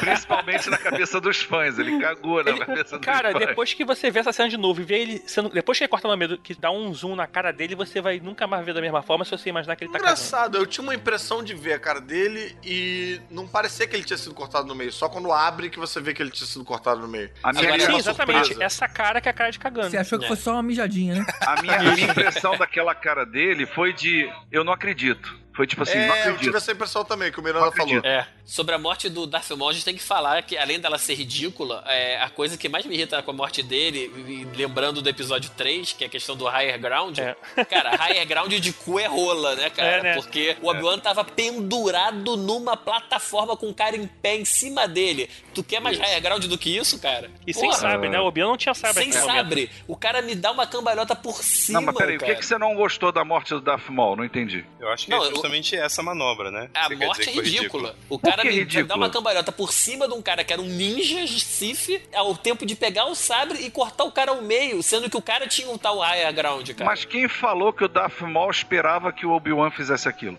Se ele estava tomado pelo ódio. O ódio a gente sabe que cega a pessoa. E outra coisa, o Obi-Wan ali, se a gente parar pra entender, ele faz mais ou menos o que o Luke faz no final do Retorno de Jedi. Ele usa a raiva e ele catalisa a força dele, porque ele tá com ódio. Ele, ele não tá lutando como um Jedi. Ele tá lutando usando o ódio. Eu ia entrar nesse assunto, Miranda. Tem esse, esse papo todo de que você não pode lutar com ódio. O Obi-Wan lutou com ódio naquele momento. Por que que ele não foi pro lado negro? É, ele foi rapidinho e voltou. Como assim o Obi-Wan não foi pro lado negro? O Obi-Wan, ele é do lado negro o filme É, todo. olha, é, o, o- o Granado agora tá certo. Ele foi pro lado negro. Ele é um grande filho da puta. É, ele é do outro lado, ele é do lado verde escuro. Meio ali, É os assim. 50 tons de cinza espaciais. 50 tons de cinza, nesse caso, né, gera um outro filme completamente diferente, né? 50 tons de Sith. Sabe lá o Anakin porque virou Darth Vader, hein? Cara, e o Obi-Wan mata o Darth Maul com tanta raiva que se- sai Sim, fumacinha mas de é sangue, aí né, que cara? acontece. Cara, mas olha A só. fumacinha de sangue é porque o, ele é, cauteriza imediatamente, não tem como sair Não, sangue. sim, mas assim, ele dá uma porrada como se fosse alguém rebatendo um bastão de beisebol, cara. É uma porrada com o sabre que ele dá A no primeira Darth Maul. coisa que ele faz pra anular o Darth Maul, o que que é? Quem lembra? Qual é a primeira ação que o Obi-Wan faz pra anular o Darth Maul? Dá uma cabeçada nele? Não, Cortar ele o corta o sabre dele em dois, exatamente, Ah, Caruso. é. Então, o Darth Maul já tá num ambiente fora da zona de conforto dele. E já o Obi-Wan já tá, já tá por cima, nesse caso. Tudo bem, a, a luta rola, rola, rola, ele cai no poço. Naquele momento que ele olha o sabre do mestre dele um pouco mais próximo dele, e ele olha o Qui-Gon Jinn morto, peraí, gente, ele tá tomado de ódio e rancor ali. Cara, Ele tá com ele- medo. Medo leva raiva. Raiva leva ira. Ira leva o ódio. O ódio leva na- lado negro da força. Ele usou aquilo naquele momento. Por isso ele consegue Eu, dar eu até concordo, o problema foi a maneira como ele usou. Se ele tivesse, no ódio dele, tivesse feito o sabre de luz ligar e ele, com a força, E girar girasse sozinho, em cima né? do cara, ele não tá esperando. Agora, realmente, aquele você é, ir contra a gravidade, da- pular por É. cima da cambalhota por trás dele e ele não, ele não fazer nada, eu achei meio óbvio É, mesmo. o que eu vou dizer que eu não esperava é depois de nove minutos de pod racer, eu não esperava que a luta acabasse tão rápido. Não, e, e Cara. é mais, deixa mais furioso ainda, ele, depois do episódio 3, meteu o negócio do higher ground pro Anakin, cara. Ó, eu estou no higher ground e você nunca vai me ganhar. Amigão, tu acabou de fazer isso no episódio 1, cara. Sim, mas olha só, ele já sabia o que, que ele poderia fazer. O Darth Maul era inexperiente. Ele sabia, opa, eu pulei por cima dele, Anakin vai tentar pular por cima de mim. Quando ele tenta, ele só passa o sabre lá. Darth Maul não era inexperiente, cara. Olha como Darth Maul está agindo de maneira imprudente para um Jedi que está acuado para cair. Ele está passando o sabrezinho para jogar fagulha na cara dele. Mostra que ele já estava totalmente fora do ambiente de luta. Ele achou para ele assim: qualquer já coisa, né?" venci. Não, já venci. Agora eu só vou sacanear, só vou zoar para ele poder cair. Mais nada. Ele não esperava aquela relação, aquela reação do Obi-Wan. Tipo, ele, ele ia levantando dedinho por dedinho, né? Não, Cara. ele ia jogando farpinha lá no olhinho dele. ó. Olha teu A mestre morto aí, baixa, otário. Ele não tava a ligado. guarda tava baixa, exatamente isso. Agora, olha que mais foda seria se o Obi-Wan tivesse com o sabre dele ainda, ele pegasse o sabre do Qui-Gon e lutasse com dois sabres, do Darth Maul com dois sabres. Aí ia ser maneiro, cara. É, mas aí Ia que tá, a bem- história não é feita de si, é o que nós temos na tela. Então fudeu, é aquilo ali, você tem que ver da melhor maneira. Então. O Obi-Wan não é Jedi ostentação, ele só ele fez o que tinha que É. fazer e é isso. Jedi ostentação. Jedi. Olha, existe o É Jedi um ostentação. conceito, cara. É o sabre dourado, né? A ostentação. É.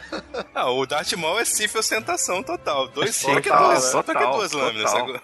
Total. Agora a gente sai de uma luta foda dessa pra ir pra um garotinho gritando ups, apertando botões aleatórios, destruindo a batalha espacial e acabando com toda a guerra que estava correndo Era só, era ali. só desligar, era só apertar o botão de power dos droids e acabava a guerra, né? Pois é, né? Se, se- Cara. se o Yoda era tão poderoso, por que, que ele não desligou com a mente os droids? É só apertar o botão com a mente, né? Assim, No lado fã, ele quer entender que era a força direcionando aquele garotinho, fazendo ele apertar os midichlorians empurrando os botões que ele deveria apertar. Tibério, Mas o não nome faz disso sentido, é cara. Jar Jar Effect. Você está dentro do Jar Jar Effect. Não tem jeito. Aquilo ali era, era consequência do Jar Jar Effect. Você está dentro do mundo da criança, está dentro do mundo do ups, da criancinha que vai brincar daquilo ali em casa. É o Jar Jar Brinks. Jar Jar Brinks. Ai. É exatamente isso. Acho que é hora de mudar de filme. Em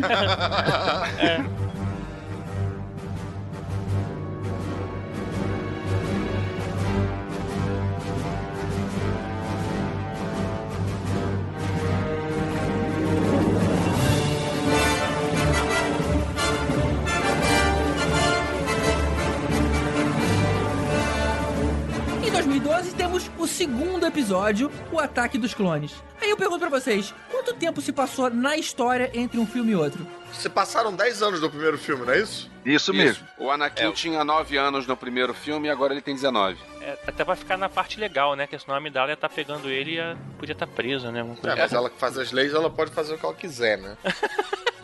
ela pode atochar ele até as amidalas dela, que...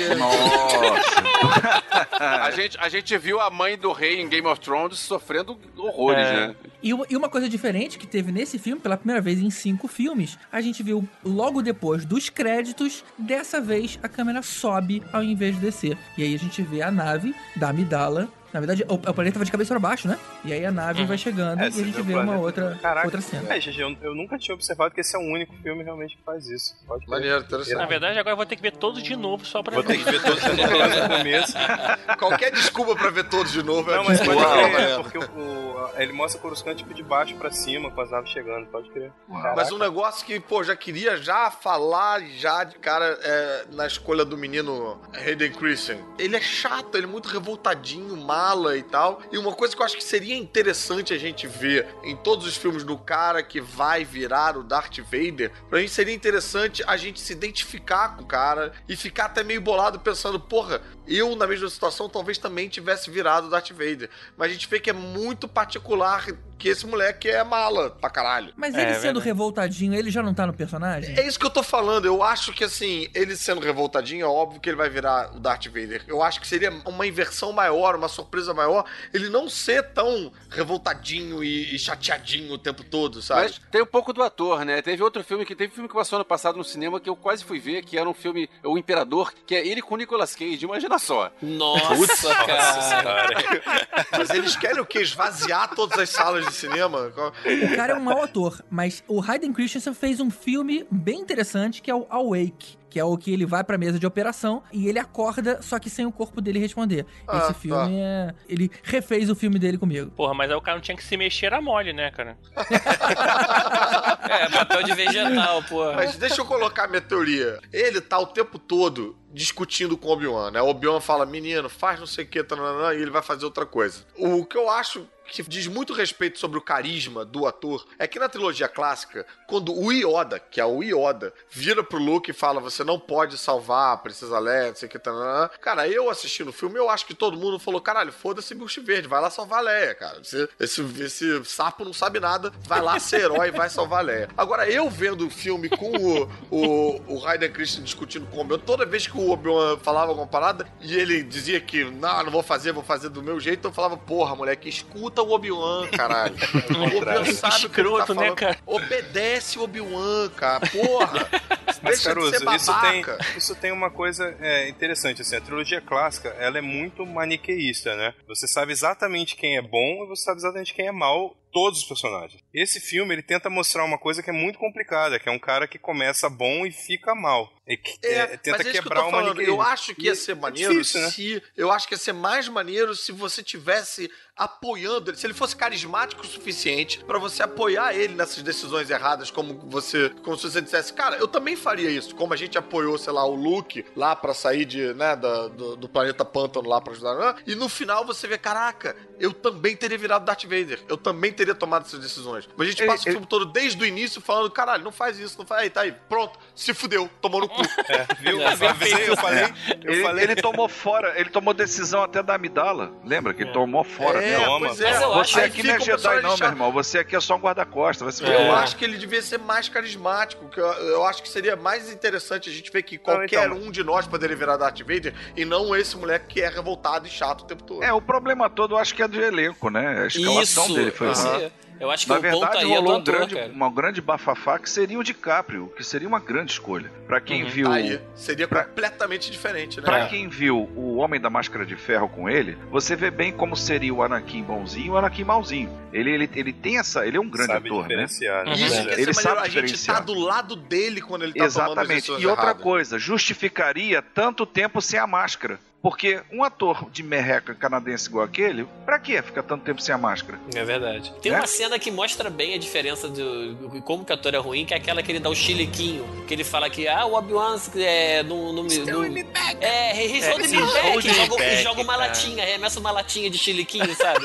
Porra, É, Só faltava horroroso. ele chutar. Não, mas então, eu acho que foi um problema do filme, não deixa muito claro se o, o Anakin é um cara que foi criado geneticamente pra ser mal, e aí é, entra uma discussão toda, né? Se o, o midi-chlorian é, pode ser bom ou mal, se a pessoa já tem uma tendência, ou se ele era um, um ser humano puro, como todo mundo nasce puro, e o meio foi transformando ele em Darth Vader. Então o filme não deixa isso claro em nenhum momento. Você não sabe se ele já era tendenciosamente mal desde, desde o episódio 1, né? Porque ele ainda cortou Não, eu- eu Miranda entendo. sempre, Exatamente. Né? Mas Lembra mesmo isso? A- assim- A, única cena onde ele, onde ele mostra ser um pouco agressivo no episódio 1 foi Exatamente. cortado. Então a gente fica sem saber. Ele era mal o tempo todo, ele tava Mas eu segurando. acho que mesmo assim, cara, mesmo se fosse pra ele ser mal o tempo todo, é o vilão mais conhecido e mais carismático da história do Sim, cinema. ele tinha que mostrar uma certa, uma certa empatia dentro da possível vilania. Empatia. Essa é a palavra, cara. Essa é a palavra. Isso. A gente tinha que estar torcendo por ele até Exatamente. o último momento. A gente não Exatamente. torce por ele. Até porque nesse momento do 2, ele é o início do Anakin herói. Uhum. É, ele é o e, pô, início você do nem que a gente vê vai ver no. Clone Wars inteiro. Que ele é um baita É. de um herói. É. E Ninguém gosta do Anakin, nego gosta só do Darth Vader. Porque ele Exatamente. acabou no papel. Ele Exatamente. não é mal, ele é chato, né? Ele é chato, né? É um midi-chlorian meio É um efeito feito, colateral. Pô, irmão, sua contagem de clone tá muito alta. Senta lá um pouco. Dá uma baixada de bola. Vale lembrar que essa discussão, esse início de discussão entre o Obi-Wan e o Anakin se dá na cena aonde no início do filme a Amidala chama os dois, é, convoca, né, os dois pra serem os guardas. Não, na verdade não é nem ela, né? É o, é o imperador que faz com que os dois Jedi virem guardas dela. Imperador? Não tinha imperador nessa Não época. tinha, mas é o, é o ator, é o, é o chanceler, whatever.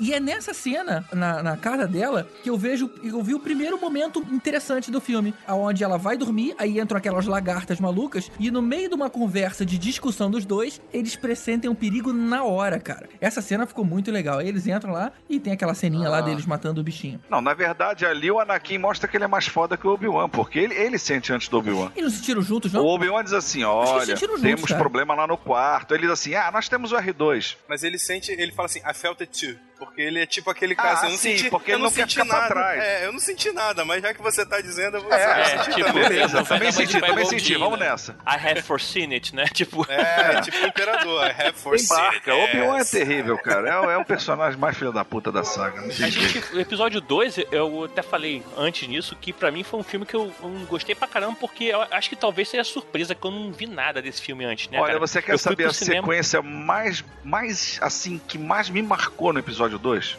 Foi a Diga. perseguição do Jango Fett ao Obi-Wan na nave usando aquela arma sônica. Cara, aquilo ali Cara, pra mim... aquele é bem legal, Aquele, né? aquele som que o Ben Burt conseguiu colocar naquela arma sônica, é, é- porra, é- foi uma coisa muito. Foi, foi só comparado à abertura da porta do Darth Maul no primeiro. Quando ele solta aquela carga sônica, que ela vai cortando os meteoros, né? Aquilo ali fica foi em assim, silêncio de repente faz. Cara, é, é muito bacana aquilo. E- Esse filme, como o Edu puxou aí, tem uma divisão de protagonismo que tem essa família Fett toda, que é toda meio latina, né? Ah, sim, é a né? puxada do saco dos latinos. É a Fat Family. É a de perder a cabeça. Ah, Fat Family latina aí. né? Fat Family. Eles fazendo aquela paradinha com a cabeça assim com o capacete.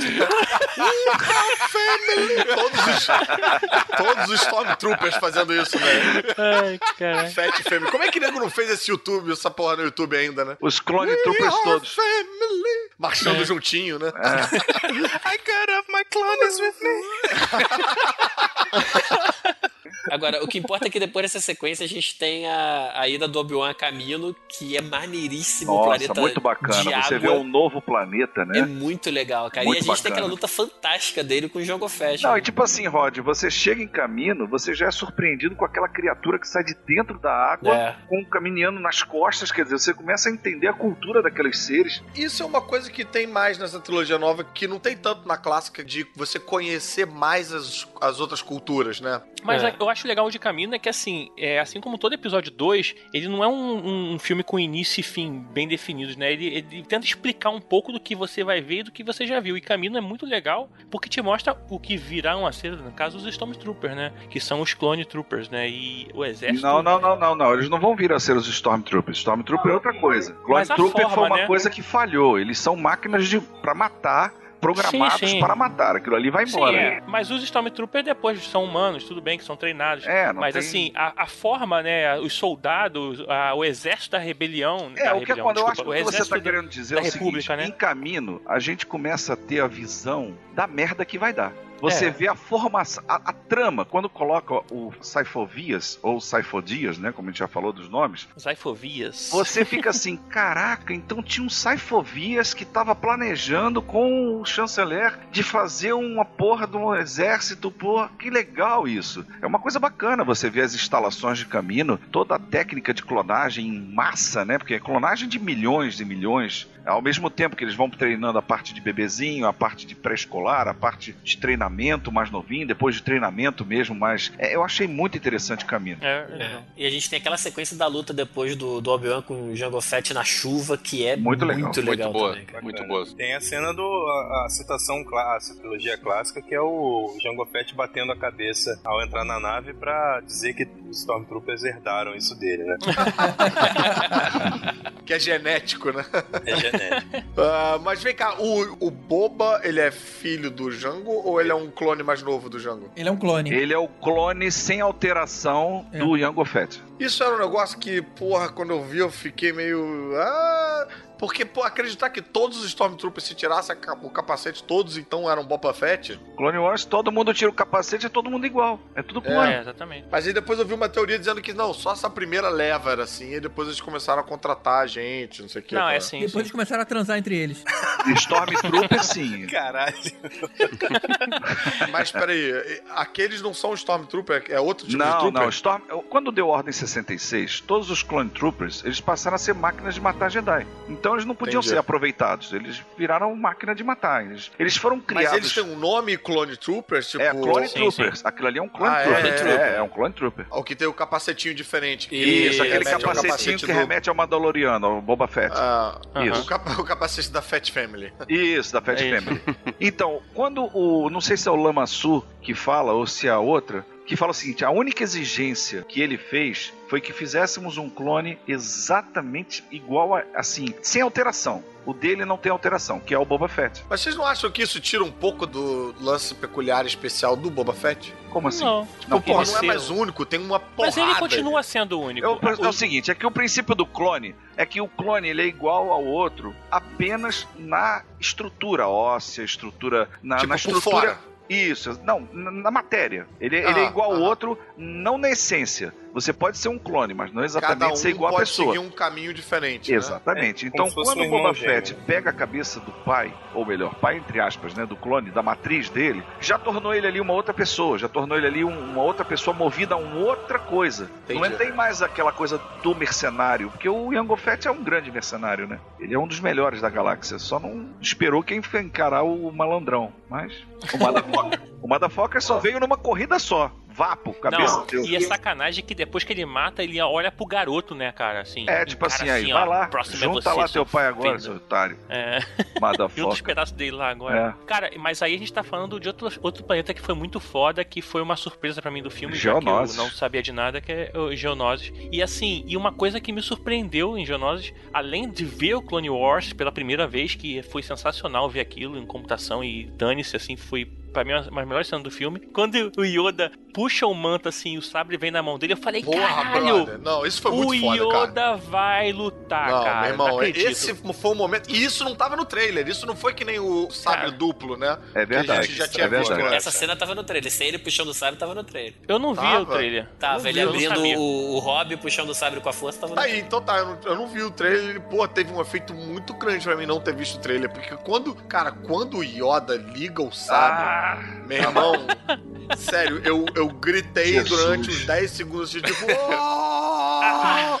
Cara, aquela, aquela luta é muito boa. Tem Aquela gente que eu conheço luta- que não gosta, não. Eu não gosto, É. tá? Aquela de Pikachu nervoso não rola, É, não rola. Ele pulando eu achei assim, foda, cara. muito Ah, eu legal. gosto, Eu eu jamais É um imaginaria tro- que ele É um lutaria troço assim, meio cara. bizarro ele É. lutar daquele jeito, aí depois ele chega e pega a bengalinha pra andar. Sabe, é, eu, já, eu já comentei mas- isso anteriormente aqui. Sabe como eu acho que seria aquela cena um pouco mais crível pra mim? Ele com a força, e, o e o Yoda era um Jedi fodão, ele controlaria dois sabres de luz com a mão e lutaria com os sabres de luz voando, assim, em volta do cara. Sim, mas seria qual é muito o, mais é escroto, totalmente anticlímax. Aí seria né? ameaça fantasma. Mas ele não ia se mexer com aquela Pra desenvoltura mim toda. foram dois, dois não, foram três momentos assim em sequência que foi. E esse que o Tibério falou, né? Quando ele levanta o manto, pega o sabre, já foi, caraca, tenso. Quando ele Não, liga o o- sabre, foi outro momento. Aí quando ele começa a lutar, eu jamais imaginaria que ele ia lutar dessa maneira. Foi um negócio que me surpreendeu muito, assim. É, foi muito surpreendeu foda. também, foi muito legal. Surpreendeu ou você riu nessa hora? Não, Não. foi não, Não. me Não, surpreendeu. foi empolgante, foi Eu vou empolgante. dizer, cara. eu tava na França, brother. Eu me lembro assim, tipo, é um desses momentos, tipo, que, que nem a gente lembra aonde a gente tava quando a gente viu a queda da segunda torre. E esse, pra mim, é um momento, eu me lembro da salinha de cinema que eu tava em Paris. Vendo aquela porra, gritando, falando: foda-se, só tem francês aqui, ninguém me conhece, quero que se foda. O Caruso gritou. Naquele momento foi muito Cara, mas foda é, pra mim. realmente, eu até lembrei agora, não foi nem quando ele puxa o manto, é quando o Dukan fala: Nosso poder não pode ser definido pelo uso da força, mas sim pelo duelo com o sabre de luz. Ou, what the fuck, né? Tipo, o que, que eles vão fazer agora, cara? É, é sensacional, cara. Não, assim. E o Yoda tem um sabre menorzinho, né? Tudo isso é muito maneiro, mas eu achei esse momento da troca da batalha força. Vão, não vão mais resolver na força, vamos resolver na porrada. Eu achei meio tipo, hã?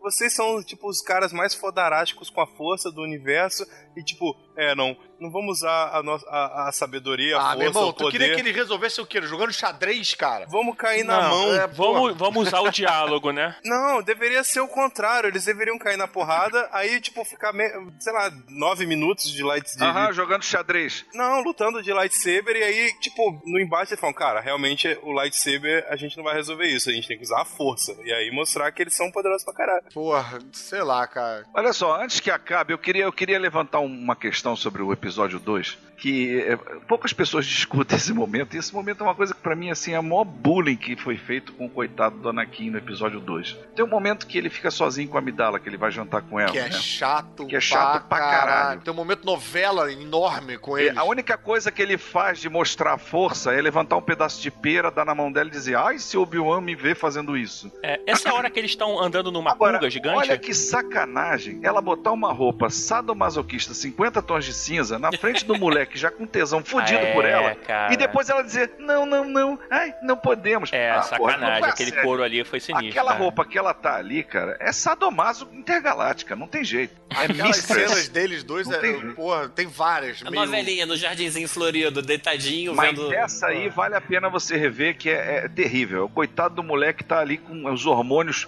fervilhando e os midichlorians também. E a garota aparece com uma roupa de sadomaso que, porra, todos os peitos assim, tudo apertado e tudo. Se ele visse aquele filme Closer, então ele ia ficar louco com ela, né? É, esse filme tem muita cena meio novelesca, com aqueles cenários lindos no fundo, e eles na grama, Isso, deitados. é. E o casamento Putz, deles, cara. né? O casamento. Cara, a gente, eu acho que a gente chega num consenso que o problema desse filme é as partes que o aí. Anakin ou o é, Hayden Christensen participam, porque se a gente tirar as partes dele, são todas boas. Até a parte que ele deveria ser a parte malvada, que ele mata o- os Tusken Raiders lá, é uma parte chata que você Não, não, fala não, assim... peraí, peraí, peraí. Eu "Ah, tenho que é defender maneiro, essa parte. Eu tenho que maneiro." defender essa parte porque, pelo amor de Deus, ali é outra junção de trilha sonora e cenas que é do grande caralho. Quando ele pega aquela moto e começa aí ele vai embora. Aí ele fala com o Jawas, você vê o Jaws numa situação que você nunca tinha visto antes, né? E mostrando, ah, e ele vai para outro lugar, e ele tá indo naquela busca. Aquilo ali, pelo menos para mim, foi outro bom momento do filme. Eu falei, caralho. Eu concordo, mas, cara, acho que precisava de outro ator, cara. Ah, mas isso aí é unânime, né, cara? Isso não tem jeito. É. O garoto tá ferrado. Se, se fosse o DiCaprio ali, era diferente, era outra história. Hum. Mas complementando o que o Tibério falou, eu acho que mais do que tirando as cenas do Hayden Christian aí, eu acho que os dois filmes. Chama de Annie, chama de Annie. O cara que vai ser o maior vilão da galáxia era Annie. N, Annie. Ah, toma no cu. Diz que N para matar. Mas então. Complementando o que o Tibério falou aí, acho que mais do que tirando as cenas do Anakin, acho que os dois filmes têm pelo menos, porra, uma cena que é, eu, eu acho que são bem emblemáticas. Na prim- o primeiro filme é a, a luta com Darth Maul, que é- eu acho bem foda, e pra mim, no segundo filme, é a luta com Yoda, assim. São duas ceninhas que são, pra mim, novos clássicos do cinema, que apesar da trilogia ser muito criticada, essa trilogia aí, são cenas que eu acho que sobrevivem bem ao teste do tempo. Essas são duas cenas icônicas, mas eu acho que o filme é recheado de boas sacadinhas. Por exemplo, na hora que o Obi-Wan vai naquele planeta desconhecido, ele vai com a navezinha pequena e ele pega uma turbina é, que funciona só pra impulsionar a longas distâncias a nave dele. E aí, na hora que ele tá entrando na, na atmosfera, ele deixa a turbinona lá em cima e segue só com a nave. Ou seja, essas, essas coisinhas bem pensadas, eu achei que foi muito bacana.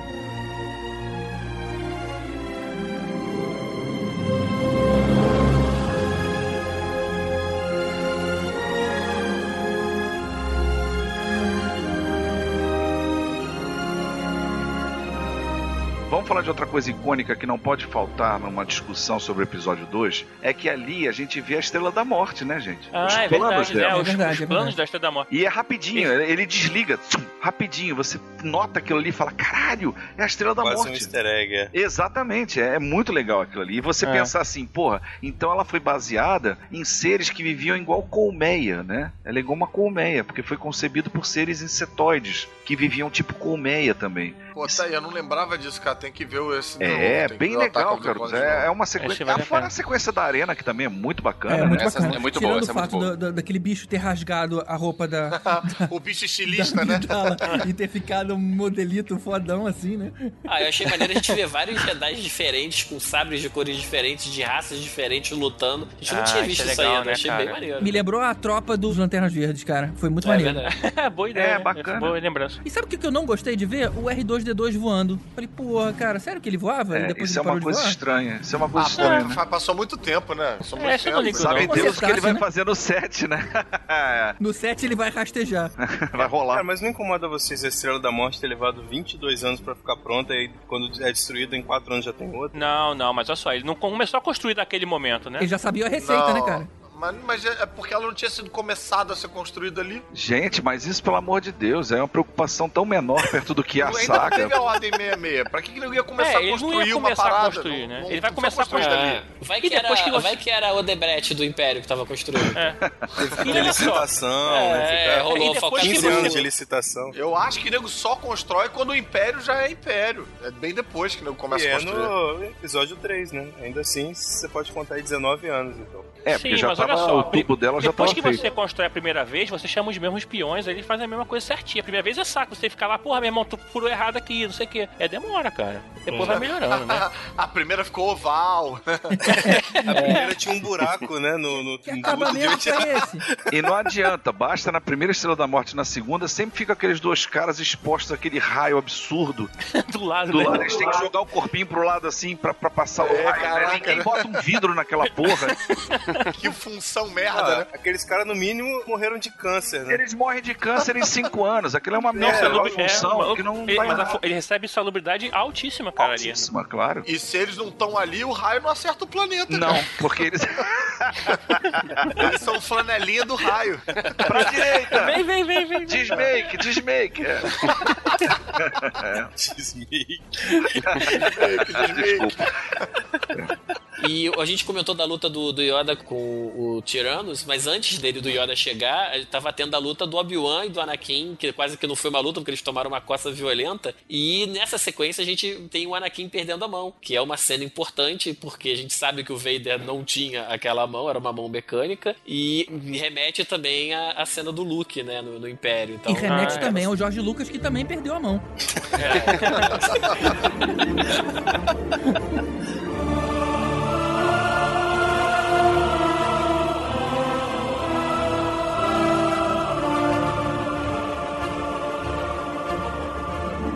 finalmente, em 2005, temos o último episódio dessa trilogia, A Vingança dos Sith. E aí já mostrando o início da guerra. E aí o filme começa boladão numa das melhores cenas, planos sequências também da saga toda, É né, verdade, aquela batalha essa, espacial. essa cena é muito boa, porque é o seguinte, tá lá a- as duas navezinhas andando uma ao lado da outra e tal, e aí de repente dão uma volta numa nave maior e tá rolando um quebra-pau gigantesco. Que Essa cena é muito boa. É, ali, ali define Guerra nas Estrelas, né? É, então, essa cena tá pro Star Wars como o duelo do Darth Maul no episódio 1, tá pras lutas de lightsaber que a gente sempre quis ver. Essa cena acho que é a batalha de espacial que a gente sempre quis ver em Star Wars e também não tinha visto ainda. Pois é, esse filme, pra mim, em comparação aos outros que tem uma cena emblemática e tal, pra mim esse filme tem mais dessas ceninhas espalhadas pelo filme, entendeu? Eu acho também. Eu acho que o episódio 3 é o único filme épico dessa trilogia. Não tô dizendo o único filme bom, nem não tô falando de tô falando de tamanho. Epicidade. Epicidade, é. De tamanho mesmo, de grandiosidade. Porque os outros filmes, pra mim, eu fico com uma sensação de muita encheção de linguiça, de muito colocando história pra preencher, pra engordar e tal. Esse aí, ele parece estar acessando os pontos importantes, indo ao, ao que interessa pra realmente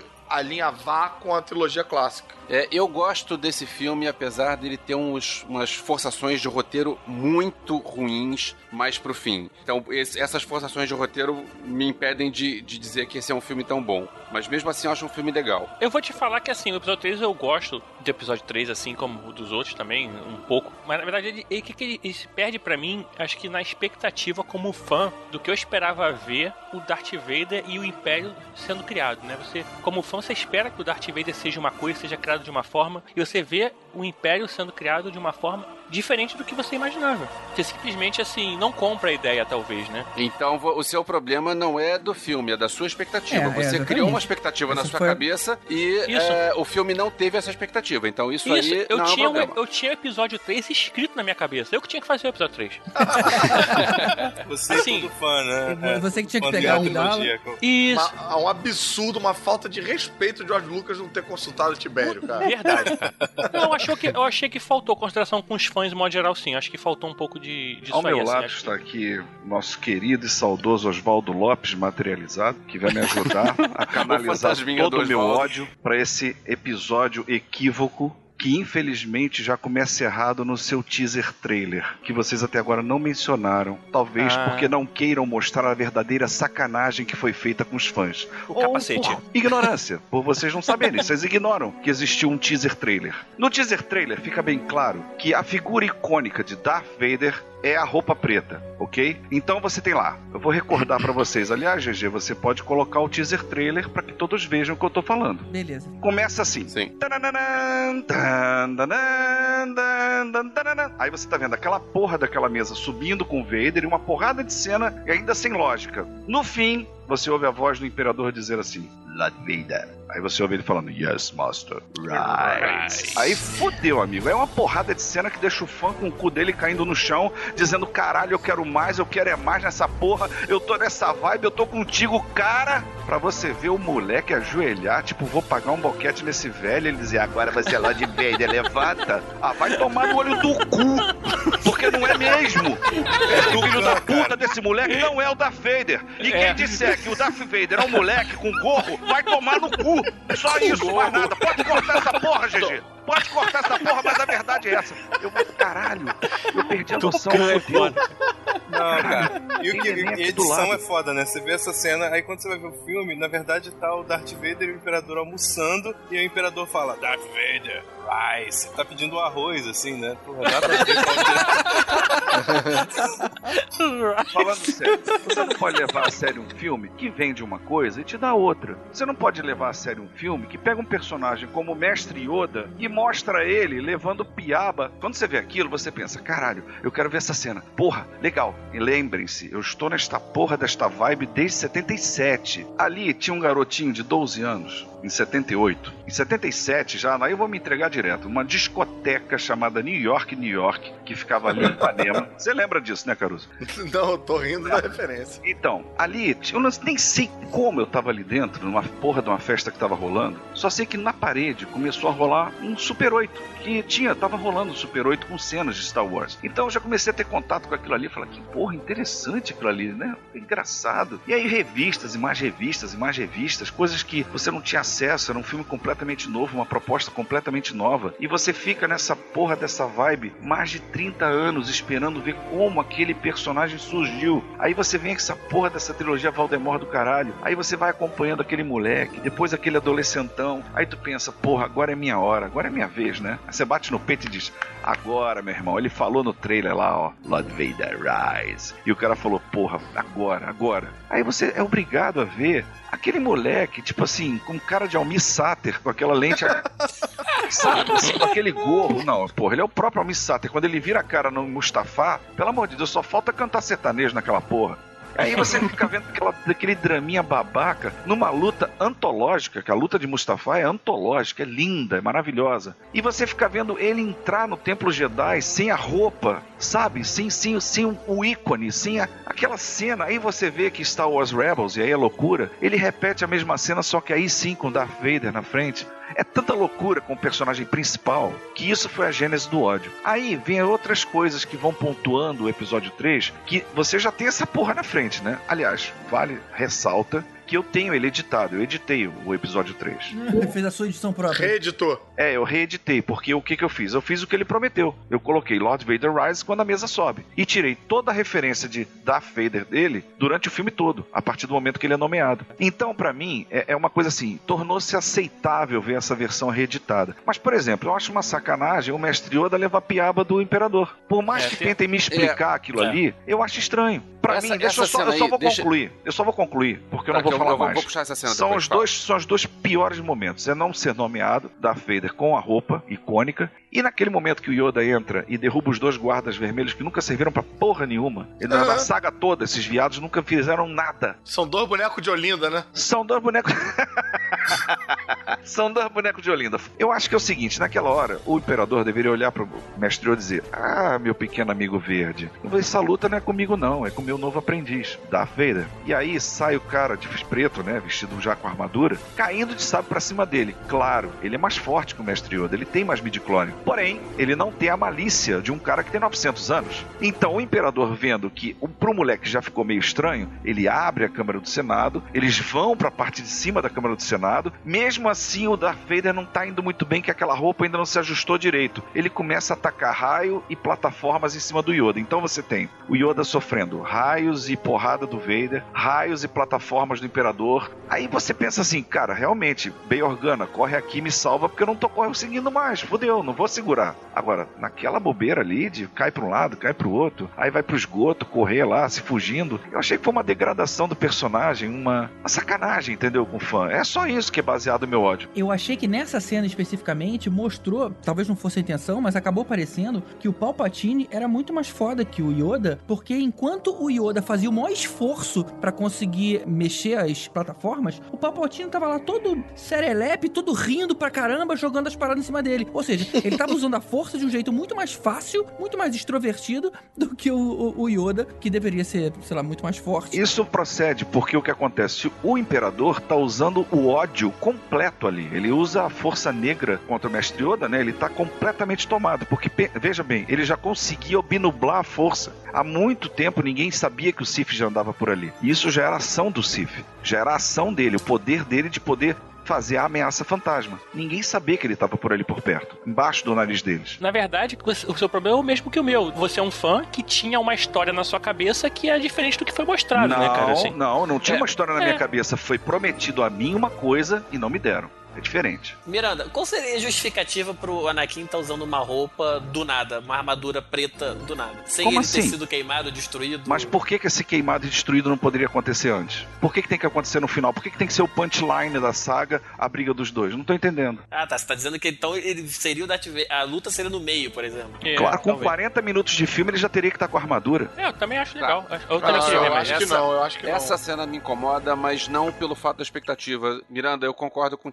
Tibério, você tinha uma expectativa pra essa cena, é, a cena foi diferente do que você imaginou. Vejam o teaser trailer. Peraí, não, não é questão, não tô falando de Não é quando... expectativa minha, porra nenhuma. É o que eu vi no cinema. Eduardo, eu não tô falando de quando ele virou Vader ou quando ele é, botou o capacete. Eu tô falando de você ter imaginado uma cena onde teria o Palpatine lutando de, de uma certa maneira e ele não estava, então por causa disso você se decepcionou. Só que o meu problema com essa cena é outro. A gente tinha no Império Contra-Ataca o Yoda em Dagobah escondido. Então, poxa, a gente precisa arranjar um jeito de justificar isso. Vamos explicar isso no roteiro? Vamos. Como? Ah, bota de qualquer maneira. Então o que aconteceu? Eles estavam lutando, a luta tava de igual para igual, tava lá o Palpatine jogava troço em cima do Yoda, o Yoda rodava e jogava troço em cima do Palpatine de volta. A luta tava boa. Peraí, peraí, de igual pra igual, ele toma o primeiro Haikai. Aí é que a luta estava de igual para igual até que chegou no meio de uma falha de roteiro e disseram: olha só, agora o Yoda tem que cair e dizer: ó, eu vou fugir. Tipo assim, a primeira porrada que ele toma, ele foge, né? Exatamente, a primeira porrada que ele toma, ele diz: Ó, agora eu vou ter que fugir e me exilar. Cara, isso é falha de roteiro, porque você podia ter inventado um monte de coisas, um monte de caminhos diferentes. Eu não tô com um caminho na minha cabeça, não tô é, com alguma coisa que eu imaginei. Mas peraí, alguma coisa crível. Porque quando ele chegou e recebeu, quando o Palpatine rodou aquele pedaço do Senado e jogou na cabeça do Yoda, e o Yoda pegou com a força, rodou e mandou de volta, você pensa, cara, a briga aí pode ser boa. Porque os dois são fortes, os dois é o mais forte do, do bem contra o mais forte do mal. Então vamos ver como é que vai ser isso. Aí o cara leva a primeira porrada e diz: Ó, vou ter que me exilar, vou fugir. É uma solução simples, que seria começar a chegar clone troopers de todo quanto é lado e ele começar a derrubar uns e daqui a pouco chegar mais, mais, mais. Ele falou, agora fudeu. É verdade, aí ele sai. Podia ter sido isso. Isso ia podia ser mais sido. maneiro mesmo. Tinham caminhos de roteiro. Agora vem cá rapidinho. O Yoda tem, porra, 800 anos, é um bichinho verde enrugado, entendeu? Ele tomar uma plataforma na cabeça, eu acho que ele é fodão, no, no sentido em que ele desvia de golpe, usa força. A partir do momento que ele toma um dano, ele tá meio que pra morrer. Eu, Mas com a força dele, ele evitaria esse impacto. É, não, mas a partir do momento que ele, sei lá, não conseguiu evitar por causa aí do furo do roteiro, sei lá que merda é, tomou na Ah, cabeça, o velhinho sim. falou, caralho, fudeu, vou morrer. Não, tudo bem, se a gente levar pelo que o filme é, tá tudo com lógica. Eu acho que tudo resume a uma coisa interessante que é a opinião de todo mundo, mas cada um tá colocando de uma forma diferente. Mas é isso. O episódio 3 é um filme que tem cenas memoráveis, que tem uma história mais interessante que a dos outros dois, mas que deixa furos na finalização de cada, Uhum. de cada situação, né? Assim, Parabéns, são Henrique furos, Granado. Mas é, Parabéns. você tem, ó, você tem no- logo no começo essa batalha sensacional, que é tipo muito foda pra uma abertura de filme. E aí você- Sensacional. e aí você tem uma cena interna lá na nave que é cheia de pontuações de humor que eu acho que foram um pouco exageradas, é, droids escorregando no óleo e não sei o que, não sei o que. Aí você já, já caiu a sua adrenalina, né, por causa disso. Você tem um duelo bacaninha ali e tal, onde morre o, o Doku. E aí você tem aquela cena da nave caindo que também é muito legal. Total, assim. Aquela cena do, Muito não bom, sabendo o muito que bom. fazer, a nave caindo num planeta, caraca, vai destruir metade do planeta aquela porra. Aí você fica imaginando, porra, o Anakin agora vai mostrar porque que ele é Jedi. Ele vai segurar essa nave usando a força, vai impedir que ela caia só usando a força, porque o X-Wing, I can't is too big, mas né, porque o Luke não tava preparado, mas o Anakin tava. Não, o cara só pilota a nave pra direcionar e cair numa pista de pouso. É, ele fez a mesma coisa com o Pod Racer. Ele não usou a força. É, isso seria muito é. maneiro, cara. Eu acho que tinha que consultar o Jorge Lucas a mim e ao Granada. e ao Miranda. Mas olha só, A minha ele consultou, gente, mas é porque eu, ele, assim, Ele não- consultou, mas ele não gostou Sabe, dos sabe, vídeos. assim, falou, na verdade, na verdade, na verdade, talvez a gente fique tão decepcionado em ver que, tecnicamente, o episódio 3 ele é muito competente. Ele, ele tem momentos muito bons. Ele, ele supera realmente em muito o episódio 1 e 2. Só que ao fazer isso, é claro, ele se abre a maior cobrança. Porque o fã tava seco, ele tava com secura de 2. E vamos mas lá, ele tem a gente. maior cobrança porque ele é o filme da trilogia nova que liga com a trilogia clássica, né? O 1 e o 2 não tinham esse peso, essa obrigação. responsabilidade. Aí é essa que tá, eu não entendo isso. Na minha cabeça, você pensa assim, Disney, você pensa Mickey. Warner Animation, você pensa Pernalonga. Star Wars, você pensa Darth Já, Vader. já. Ah, ah.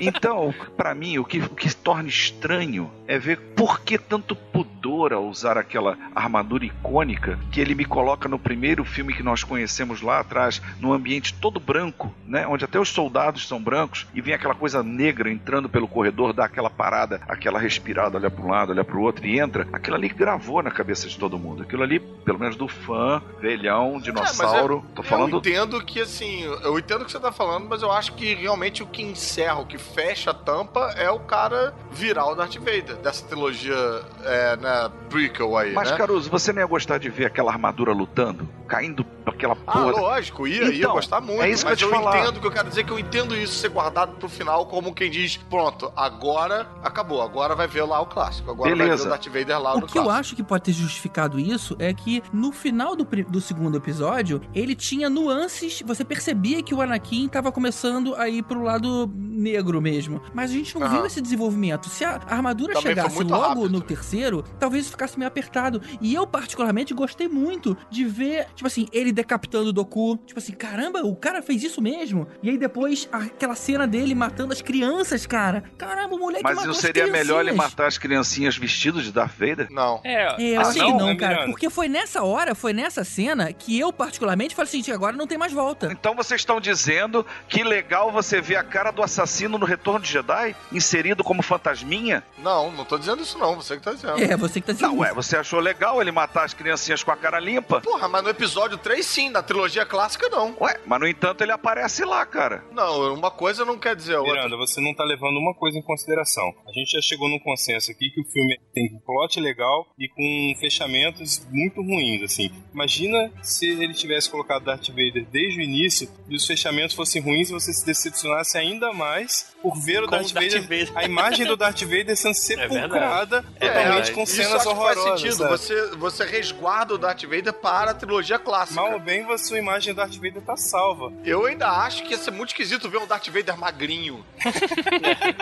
Ah, É, outra, é. cara, tem o clímax do filme, né, cara? O andamento do filme todo é a batalha final do Obi-Wan com o Anakin. Todo mundo esperava ver aquilo. O filme Exatamente. acabou na, na alta, né? Naquela ali, e logo depois introduz o Darth Vader com a roupa, e a Estrela da Morte em construção. Aí negou. É, eu não quero ver um assim, Darth Vader entendeu? estagiário. Não quero ver o Darth Vader aprendendo a ser Darth é. Vader. Mas foi o que você viu. Eu, ali eu quero um gap pra depois ver o Darth Vader fodão que você descreveu chegando no- na Nova Esperança. Concordo com você quando você diz que o filme seria melhor dessas outras formas, todas que você falou, concordo com tudo. Mas a verdade é que quando eu vi o filme eu fiquei empolgado, eu Não, achei maneiro. É, Caruso, é claro, é- é- o filme ele é impactante. Porém, quando você pega um fã fanático, que eu já posso me Aham. considerar fanático e ortodoxo, é, é escroto. Você olha aquilo ali com outros olhos, entendeu? Você você tá vendo com um olho parcial. Você está vendo com o olho de quem pagou pelo. Eu paguei pelo menos o carro de bombeiro do Skywalker Ranch, com que eu já comprei dessa porra dessa saga desde os anos 70. o Felipe Trota comprou metade daquele rancho todo. E o O presídio. Felipe Trota bancou o banheiro inteiro, É, né? ó, não, banheiro não, ele comprou a casa, a sede, foi o Felipe que pagou aquela porra e tá pagando até hoje. Felipe Trota, pra quem não sabe, é um colecionador amigo nosso, dono do R2, que vai em toda a JediCon, só pra ficar registrado. E eventos do conselho, de modo geral, né?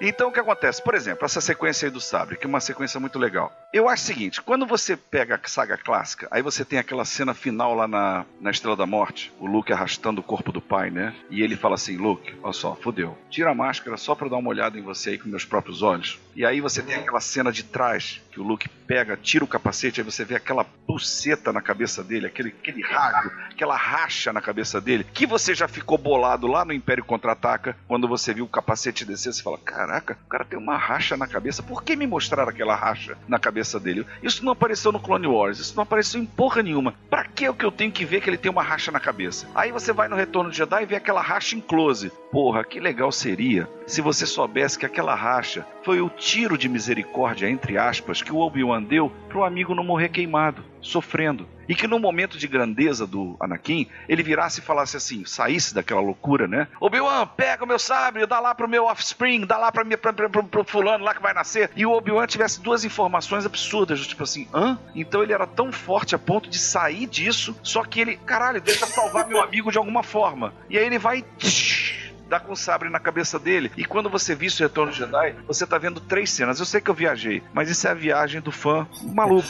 Não, eu tô rindo porque é justamente o que o Tibério falou. Você tinha É, a história da cabeça, mas. Mas eu é, gostei, hein, desse final do Miranda. Eu Também gostei, achei Sim, bom também. Não, o Não, final achei é muito bom. Eu, A- eu não, concordo. Obrigado, Mas obrigado. não é- A gente pode escrever 50 mil finais melhores pra esse filme. Sim, com claro, certeza, mas- assim. Mas infelizmente não é o que Eu tá tenho, eu tenho, eu Mas tenho é meu. daí que vem o ódio. Porque o ódio, É. ele, é, ele é fora da razão, na verdade, né? eu tenho medo de não gostar mais da saga, eu tenho raiva de quem fez ela ruim, desenvolve uma ira horrorosa, vou pro ódio e vou pro lado negro da força. Fudeu. É isso que acontece. Simples assim.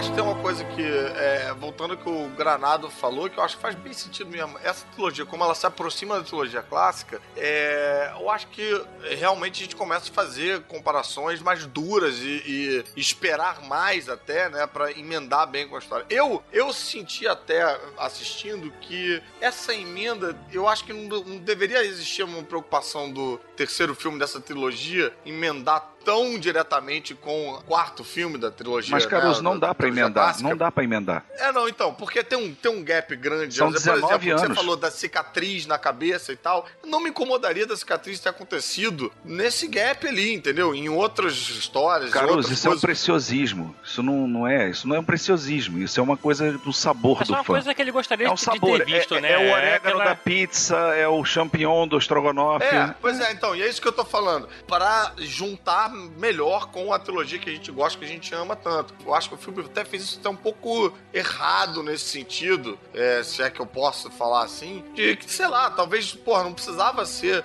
na batalha com o Obi-Wan que todos aquele que ele ia ficar no estado em que ele está na trilogia clássica, entendeu? Podia ter acontecido mais coisas, né, entre o filme 3 e o filme 4. Ele não precisava ter perdido duas pernas e um braço num golpe só, né? De uma vez só, sabe? Sacanagem, É, né? é Que aquele filha da chute de puta. primeira de fora da área que o cara só acerta uma vez no ângulo, É. né? Nunca mais ele vai dar aquele golpe de arrancar dois. Eu acho Ele que deixou essa necessidade foi uma. Foi, é, foi talvez até um pouco a ruína do filme nesse sentido. E eu acho que isso talvez gere tanto também essa decepção até Sim, é, claro. sua, Miranda, Com também certeza. Com, o filme. Agora, analisando com o filme que a gente tem em mãos e tal, e não né, em detrimento do que poderia ter sido e do que ele se propôs a fazer na hora de tentar aliar com a, a trilogia clássica, tem cenas que, cara, eu fiquei empolgado de ver, por exemplo, a Ordem 66, ver aquela Ordem 66 tomando forma e ver a escrotidão que é essa Ordem 66 ali. Pô, foi um momento essa cena, essa cena é bonita, ela é triste e bonita. É, É muito bem bacana. baqueou, Ela é muito bem cara, É revoltante Baqueou, é, cara. um pouco, né? Tu fala, caraca, não é possível, cara, isso vai acontecer, né? Sacanagem, vai ser. A Ordem 66, pra quem não conhece, é a ordem que o Imperador dá lá pros Clone Troopers matar todos os Jedi que estão ali do lado, confiando naqueles Troopers ali. É uma ordem da trairagem, né? Tipo, é a ordem Isso. da E, vacilação. a- e a gente assistindo, a gente se sente traído também, né, cara? Isso- Os isso clones foi- eram do bem, e aí de repente, a partir da Ordem 66, eles têm que matar Jedi. Não, Então não, não, o- não. Eles nunca foram do bem. É, eles eles foram foram criados Não. pelos E isso é explicado no Clone Wars. Eles são criados Uhum. com um chip biológico que é inserido dentro deles, que é uma bomba relógio. É tipo aquele. ah, é aquela hipnose, tipo o filme do Woody Allen lá, o, escarpi- o escorpião escarlate lá, o. Escorpião de Jade. Isso. Que o cara fala lá, Madagascar, Constantinopla. Você fala aquela palavra que você ancora a pessoa, né? Que você puxa dela aquele, aquilo que você quer e a pessoa vai e dispara. É um tipo de, de chip que controlava essa ação. Então já estava predestinado para acontecer aquilo. O engraçado é essa ser a ordem 66 você pensar que tinham 65 ordens mais importantes para o programado do que virar contra os Jedi, assim.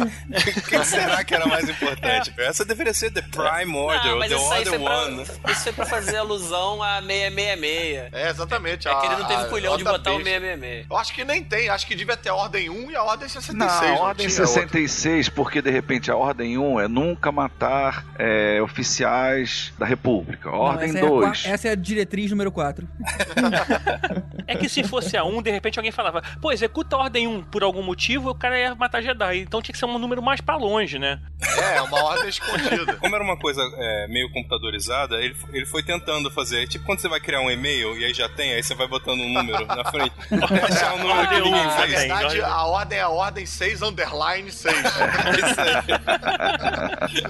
Ó, E uma outra coisa que eu gostei muito foi o simbolismo do final do filme. Que a gente vê o Anakin e a Padme em sala de cirurgia e os dois morrendo. Quer dizer, ela dá a vida lá pros bebês e ele também, de certa forma, começa uma nova vida. Peraí, peraí, peraí. É, essa cena é uma cena que me incomoda muito por um motivo muito simples. No é, Império Contra-Ataca, quando o Luke tá lá em Dagobah, e aí ele sai fora porque ele sente a Leia chamando, e aí aparece o fantasminha do Obi-Wan falando, ele tá indo embora, era a nossa última esperança. E o Yoda fala, não, tem mais uma. Isso aí mostrou pra gente que o Yoda já sabia que eles eram irmãos, mas o Obi-Wan não sabia que eram irmãos. O Obi-Wan não sabia lembrou, que cara. tinha... Não, o Obi-Wan não Ai. sabia que tinha uma irmã. Então essa cena é uma falha de roteiro horrorosa. Calma aí, porque... Elvésio. Ele podia não saber que a Leia desenvolvia a força também. Não, não, não, não, não, não, não. É a única, é a nossa última esperança, é a nossa última esperança. Então, é a nossa última esperança, mas talvez tenha outra. Não, não, não, não. Ou é ou não é. Ô, Porque era Elvésio. simples, era fácil de consertar isso, Eduardo. Era só você colocar Elvésio, o, Baio Organa num lado,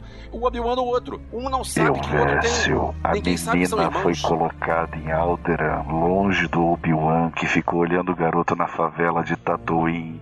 Ele Isso, não sabia exatamente. nada da porra da Leia, sabia muito pouco sobre Ele sabia ela. que nasceu outra, ele sabia que tinha mais uma. Mas ele não necessariamente a garota teria a força do Luke. Ah, é, é, Ah, é. olha só, se você Ah, quer é. discutir isso em base de cinema mesmo, entenda, aquela nova esperança ali não era a Leia. Lembra disso? Da briga do Gary Curtis com o George Lucas? Não era pra ser a Leia. Ah, O Gary, o Gary Curtis falou muito claro: olha, se você me quer no Retorno de Jedi, primeiro, Leia não é irmã de Luke. E segundo, não vai ter porra nenhuma de segundo Estrela da Morte. E terceiro, outra esperança é outro cara que vem por aí. Isso foi uma briga. Isso foi um remendo feito no Retorno de Jedi, que a Leia ia ser irmã dele. Não é uma coisa que. A nova esperança ali não era a Leia que ele estava se Bom, isso referindo. explica o beijo, né? Claro, explica tudo. Agora, é claro que a gente vai ficar levantando isso. Não, a gente tem que trabalhar com o que vale o que está na tela, não é isso? Então, realmente, houvesse um certo ponto, from a certain point of view, ele tem uma certa razão. E, e era uma cena fácil de consertar, era só botar o Baio Organa num ambiente, o Obi-Wan do outro ambiente, um não sabe que É, o outro era tá lá. fácil, era fácil de resolver É isso. fácil É, de resolver é engraçado que parece que rola um pensamento do tipo que alguém fala: Ah, tá, mas isso é detalhe. Só que no caso desse filme específico, todos os detalhes contam pra caralho. né? Exatamente, Caruso. Agora você definiu muito bem. Pois é, porque todos os detalhes vão ser linkados lá no- na outra trilogia que a gente conhece. Não, e é um público que absorve cada um desses detalhes. E, né? e o é um pior, público- já estava há 30 anos no mercado, sabendo como esse público é chato, sabendo como esse pessoal faz mimimi É. e fazendo merda. Agora, eu tenho a teoria do seguinte: ele fez essas coisas de propósito pra bater no fã. Porque a gente sabe, isso aí é claro, você pode botar vários links nesse podcast, que o Jorge Lucas nunca se privou de fazer mimimi na internet. Dizer, olha, o filme é meu, eu faço da maneira que eu quiser, eu faço não sei o quê,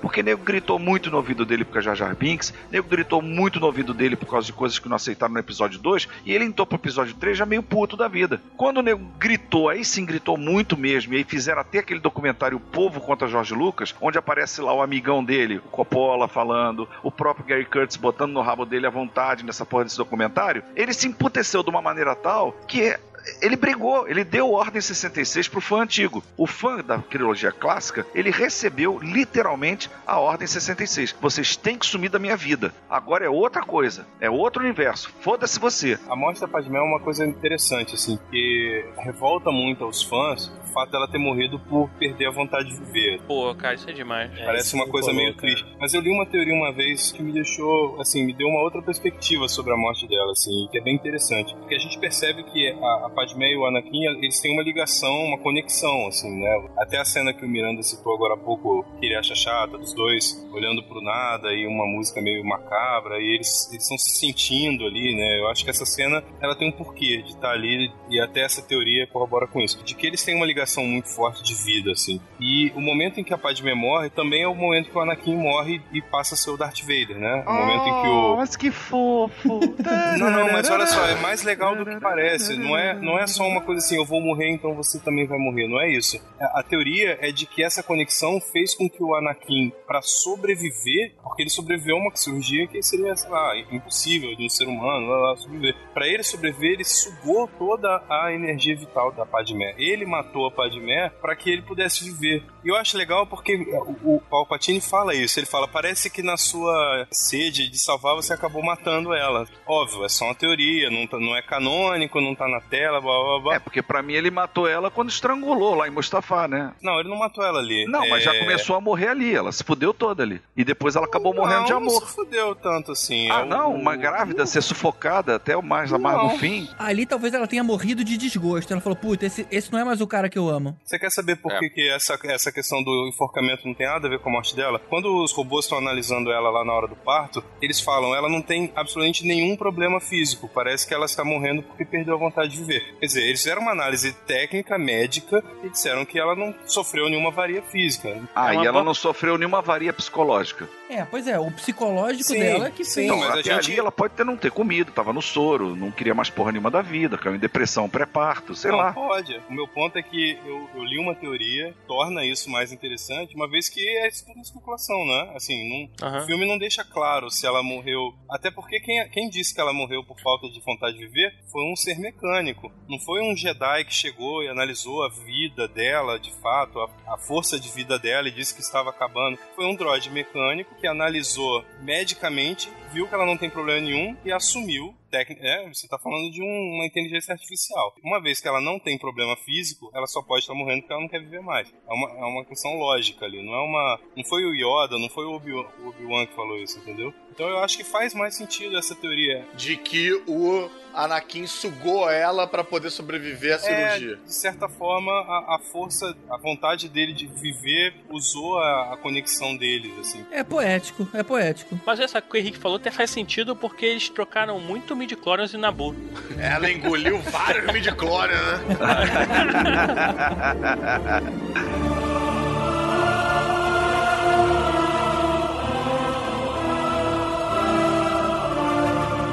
A luta do Obi-Wan com o Anakin, eu achei a forma como o Ewan McGregor fez ali, tipo, tensa e tal, eu achei bonito, achei maneiro. Antológica essa luta. Antológica. É. Ainda mais sob a trilha sonora do Battle of Heroes, que é maravilhosa também. Ela se tornou bem intensa. Bem intensa. É, é uma coisa bem, bem traumática e horrorosa e tal, que é engraçado você é, remeter isso àquele velhinho lembrando de como era. Nossa, na- na- e chega na momentos de completa abstração, né? Porque você vê aquele mar de lava por trás deles e eles naquela pontezinha sentando o sarrafo. É assim, é, é de uma beleza aquela sequência que, putz grila, nem merecia estar nesse filme. Ô, tô brincando. É, é de uma Ah, beleza em termos de, de coreografia e da forma que foi É, filmada. exatamente. Mas o, o CGI dessa cena em especial, toda, essa sequência toda, tá bem ruim. Rever Ah, é o não filme hoje. novo, eu não- eu não revi, Rever não o filme hoje, Não. cara, é chroma key do Chapolin, cara, do, do, do Aerolito, sem sacanagem. Porque o que acontece ali é uma coisa de. Era mais emoção que ele queria passar na tela do que propriamente o local. Se você ver, tem uma cena muito clara,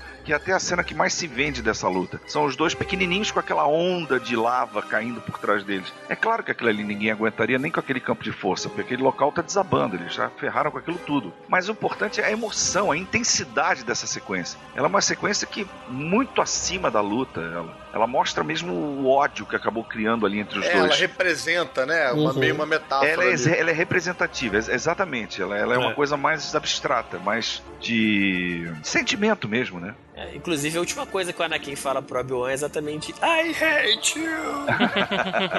É, e é interessante que nesse sentido eu acho que ela é unânime, porque pra quem tava gostando, né, desse ator que tava representando o Anakin e tal, é uma cena que finaliza catártica e pontua o final da saga desse personagem pro início dessa nova que ele vai ver na trilogia clássica. E pra quem não tava gostando desse ator fazendo Anakin, é bastante catártico ver esse cara se fudendo pra caralho, tomando sabe de luz na cara, na perna, no, né, dá um tipo, sabe, não ouviu o Obi-Wan, meu irmão? Então tá, é quase que o é quase que o Cavaleiro Negro do Monty Python, né? Tipo, Agora tem uma coisa maneira desse filme, que finalmente o Lucas conseguiu usar os seus Wookiees ao invés dos seus Ewoks, né? Ah, é verdade. Na, na cena toda em Kashyyyk, né, cara? Que tem a porrada de Wookiee lá Tá e a vendo? Por em exemplo, isso que você falou agora é outro problema que eu vejo nesse filme. Pra que o Tapau? Qual o problema de Utapau? Pra que usar um planeta chamado Utapau se esses separatistas podiam estar escondidos no interior de Kashyyyk e tudo acontecer em Kashyyyk? Pra que aquela merda de planeta? É porque eles precisavam de mais planetas, né, cara? Sim, mas pra quê? Pra vender bonequinho. tudo bem, tá, tá, tá, tudo bem. Ou seja, acabou com o meu argumento. se a luta fosse outro planeta, né? Ia ficar chique. Hum. Maldito stand-up não tá te fazendo bem, Caruso.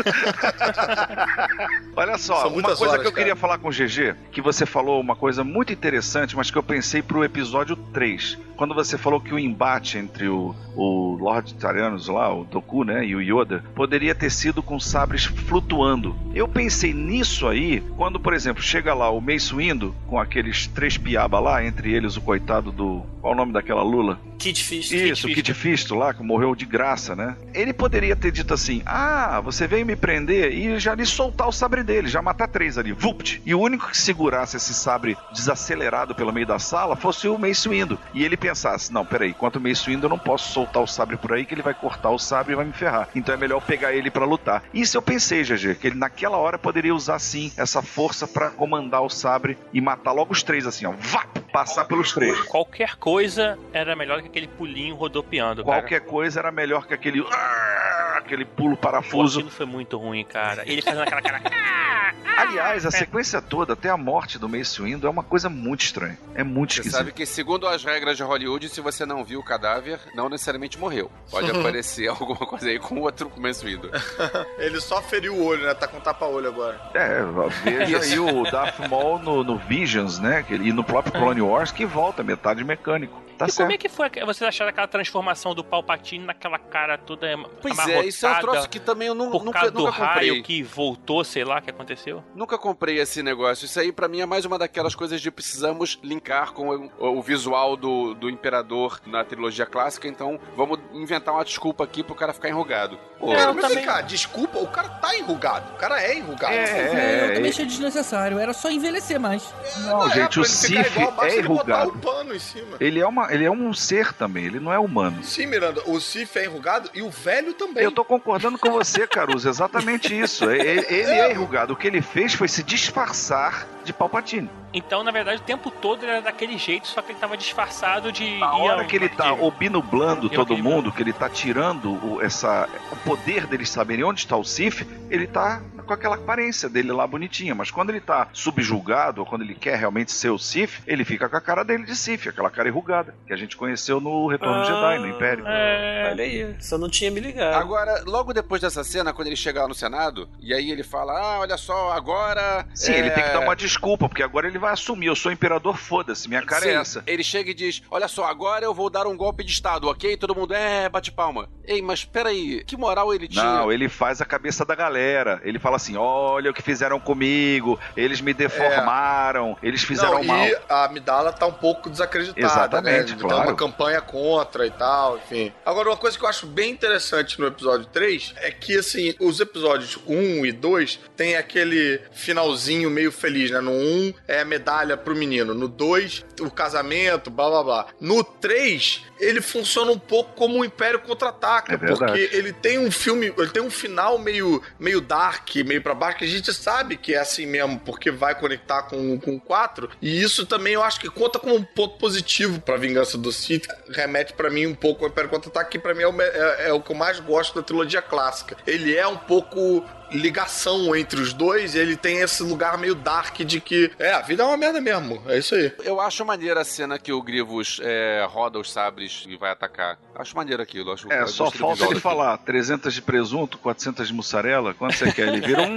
300 de Jedi, né? É, Ele vira um 300 de ventilador, né, É, cara? Sei lá. É, é, Eu não gostei muito, não. Pra mim, parece, sabe quando criança vai brigar, que fica girando a mão? A gente, tipo, Bem comparado. agora você não me bate, agora você não me bate. Ah, mas eu- o que eu acho legal é que foi tipo, você pensar, ah, o cara é um robô, por que, que ele não faz uma hélice de lightsaber se o cara pode girar à vontade? Né? Você fica, por que, que ele luta igual um humano se ele tem. Aí o cara não foi lá e fez uma coisa que um humano não faria, assim. Faz muito legal mais por sentido. isso, Né? É, o fato dele ter vários braços ficou maneiro. Melhor que um bípede que não faz Melhor que sentido um nenhum. bípede, é. Ele faz muito mais sentido, apesar de tossir e tal. Ele como um robô de guerra, né? Um cyborg, né? Aham. É, ele faz muito mais sentido do que um, um ATST bípede, que você bota uma corda na frente e ele cai, né? O que tá Isso. vindo por aí não é um produto original do Jorge Lucas. O episódio 3, com todas as suas falhas, vem do criador. Então eu já penso o seguinte: será que daqui a alguns meses eu vou estar odiando tanto o episódio 3 assim? eu deixo essa pergunta no ar.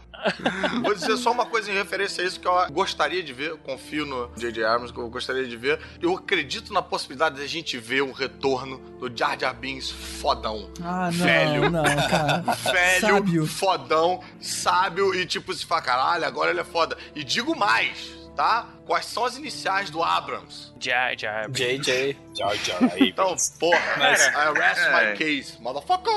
É verdade. Eu confio nele porque ele salvou a franquia Star Trek. Então, assim, tudo que ele vem dele pode Pois ser. é, eu acho que ele pode salvar até o Jar Jar Binks, entendeu? Que é Não, mas Caruso, ele, ele fez uma declaração própria dele dizendo que uma das coisas que ele queria ter feito, mas acabou não fazendo, foi colocar um easter egg na cena do deserto, onde a gente vê no trailer lá uma motinha passando e tal. Ele queria colocar uma moçada do Jar Jar Binks. Foi um, um desejo É. dele. Então, assim, se ele desejou fazer isso, acho improvável que ele salve Jar Jar nessa nova Mas como é que você tem. Como é que você salvaria o Jar, cara? Tipo assim, deixar Brother. ele num Jedi? Cara, não sei, Primeiro cara. você teria que entender qual é o- a duração de vida de um Gundam, né? Porque a gente tá falando da trilogia Valdemar, a primeira, Ana. Então quanto Hum. tempo É. tem? Vocês estão com a timeline aí na mão? Passou uns 40 anos. Não, 40 foi do Retorno de passou Jedi muito pra mais. cá. É, Não. tem que contar os mais os Você tem que 13, contar né, lá que do episódio 1, que é Não, do episódio 3 pro episódio 4 passa 20 Jar Jar anos. aparece no 1, no Ameaça Fantasma. Se os Wookiees podem viver é, tanto tempo, de repente os Gungas também. Mas o Jar Jar, ele é mais velho do que o, do que o Chewbacca, não? Não sei. É, não. Bom, não, aí velho. também é foda. Olha, cinema eu é não- cinema. Eu vai. não, eu não sei como é que vai ser o, o set, mas assim, vai ter fantasminha pra caramba, porque o Qui-Gon só tem a voz dele. Vai, vai, vai, vai ter Anakin, vai ter uma Duke de Porra, fantasminha falta depois, só vai um ter... Pac-Man, né?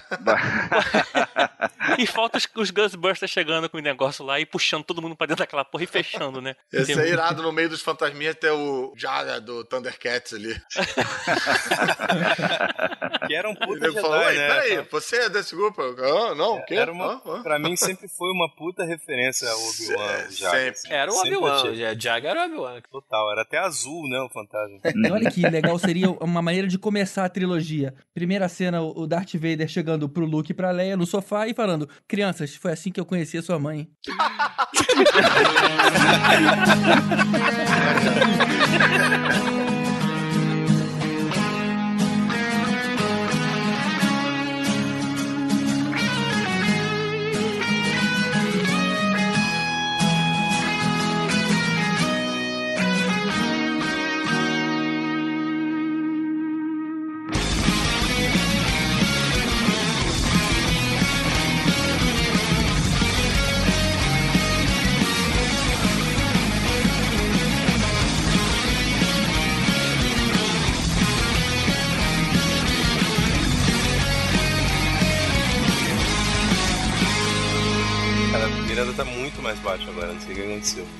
Ah, só pra mim. ô, teu computador faz um barulho de merda, todo mundo fica te criticando, agora tu não tem de Cristo, não pode.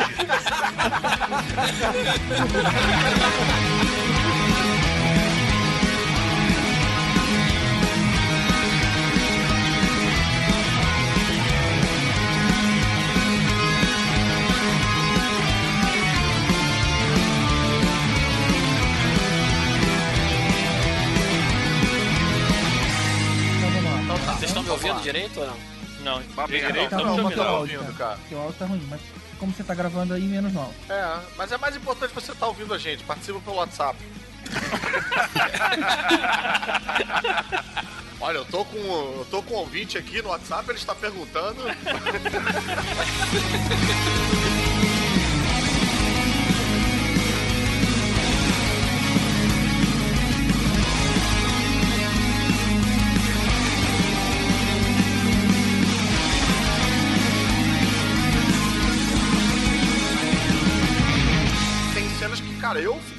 de ver, por exemplo, a Ordem 66, ver aquela Ordem 66 tomando forma e ver a escrotidão que é essa Ordem 66 ali. Pô, foi um Essa, momento essa cena, que... essa cena é bonita, ela é triste e bonita. É, É muito bem bacana. maquiou, Ela é muito bem É feita. revoltante Maquiou, é, cara. um pouco, né? Tu fala, caraca, não é possível, cara, isso vai acontecer, né? Sacanagem. Pois é, cara. Alguém é, porra, explica, alguém explica, gente.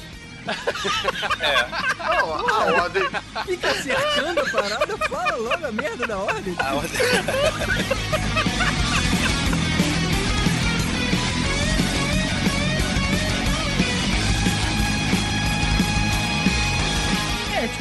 foi daquilo? Qual, qual foi a ideia? Eu, eu não. Olha só, posso dar uma parte? A, eugen- imaculada. a eugenia acontece, é raro, existem É, a raros última casos. vez aconteceu há dois mil anos, né? Ah, não. Se você pesquisar, não, não, não, não. Se você pesquisar, existem mulheres que de repente, plimba, parece grávida. Por quê? É. Porque dentro dos órgãos ela carrega os dois gametas. O Desde que masculino. existe a mentira, existe a.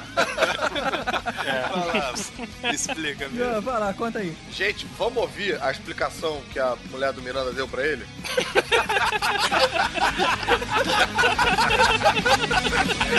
Show de bola.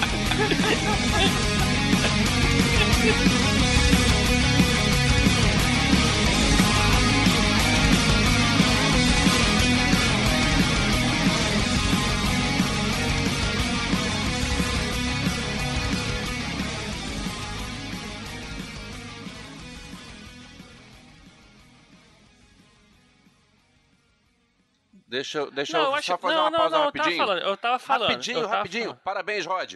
Ah, valeu, Aê, valeu, parabéns, valeu. Rod, aê, garoto. Parabéns, parabéns. Caramba, o cara virou essa- aniversário no podcast, hein? Bonito. Virou aniversário no episódio 3, que coisa bonita.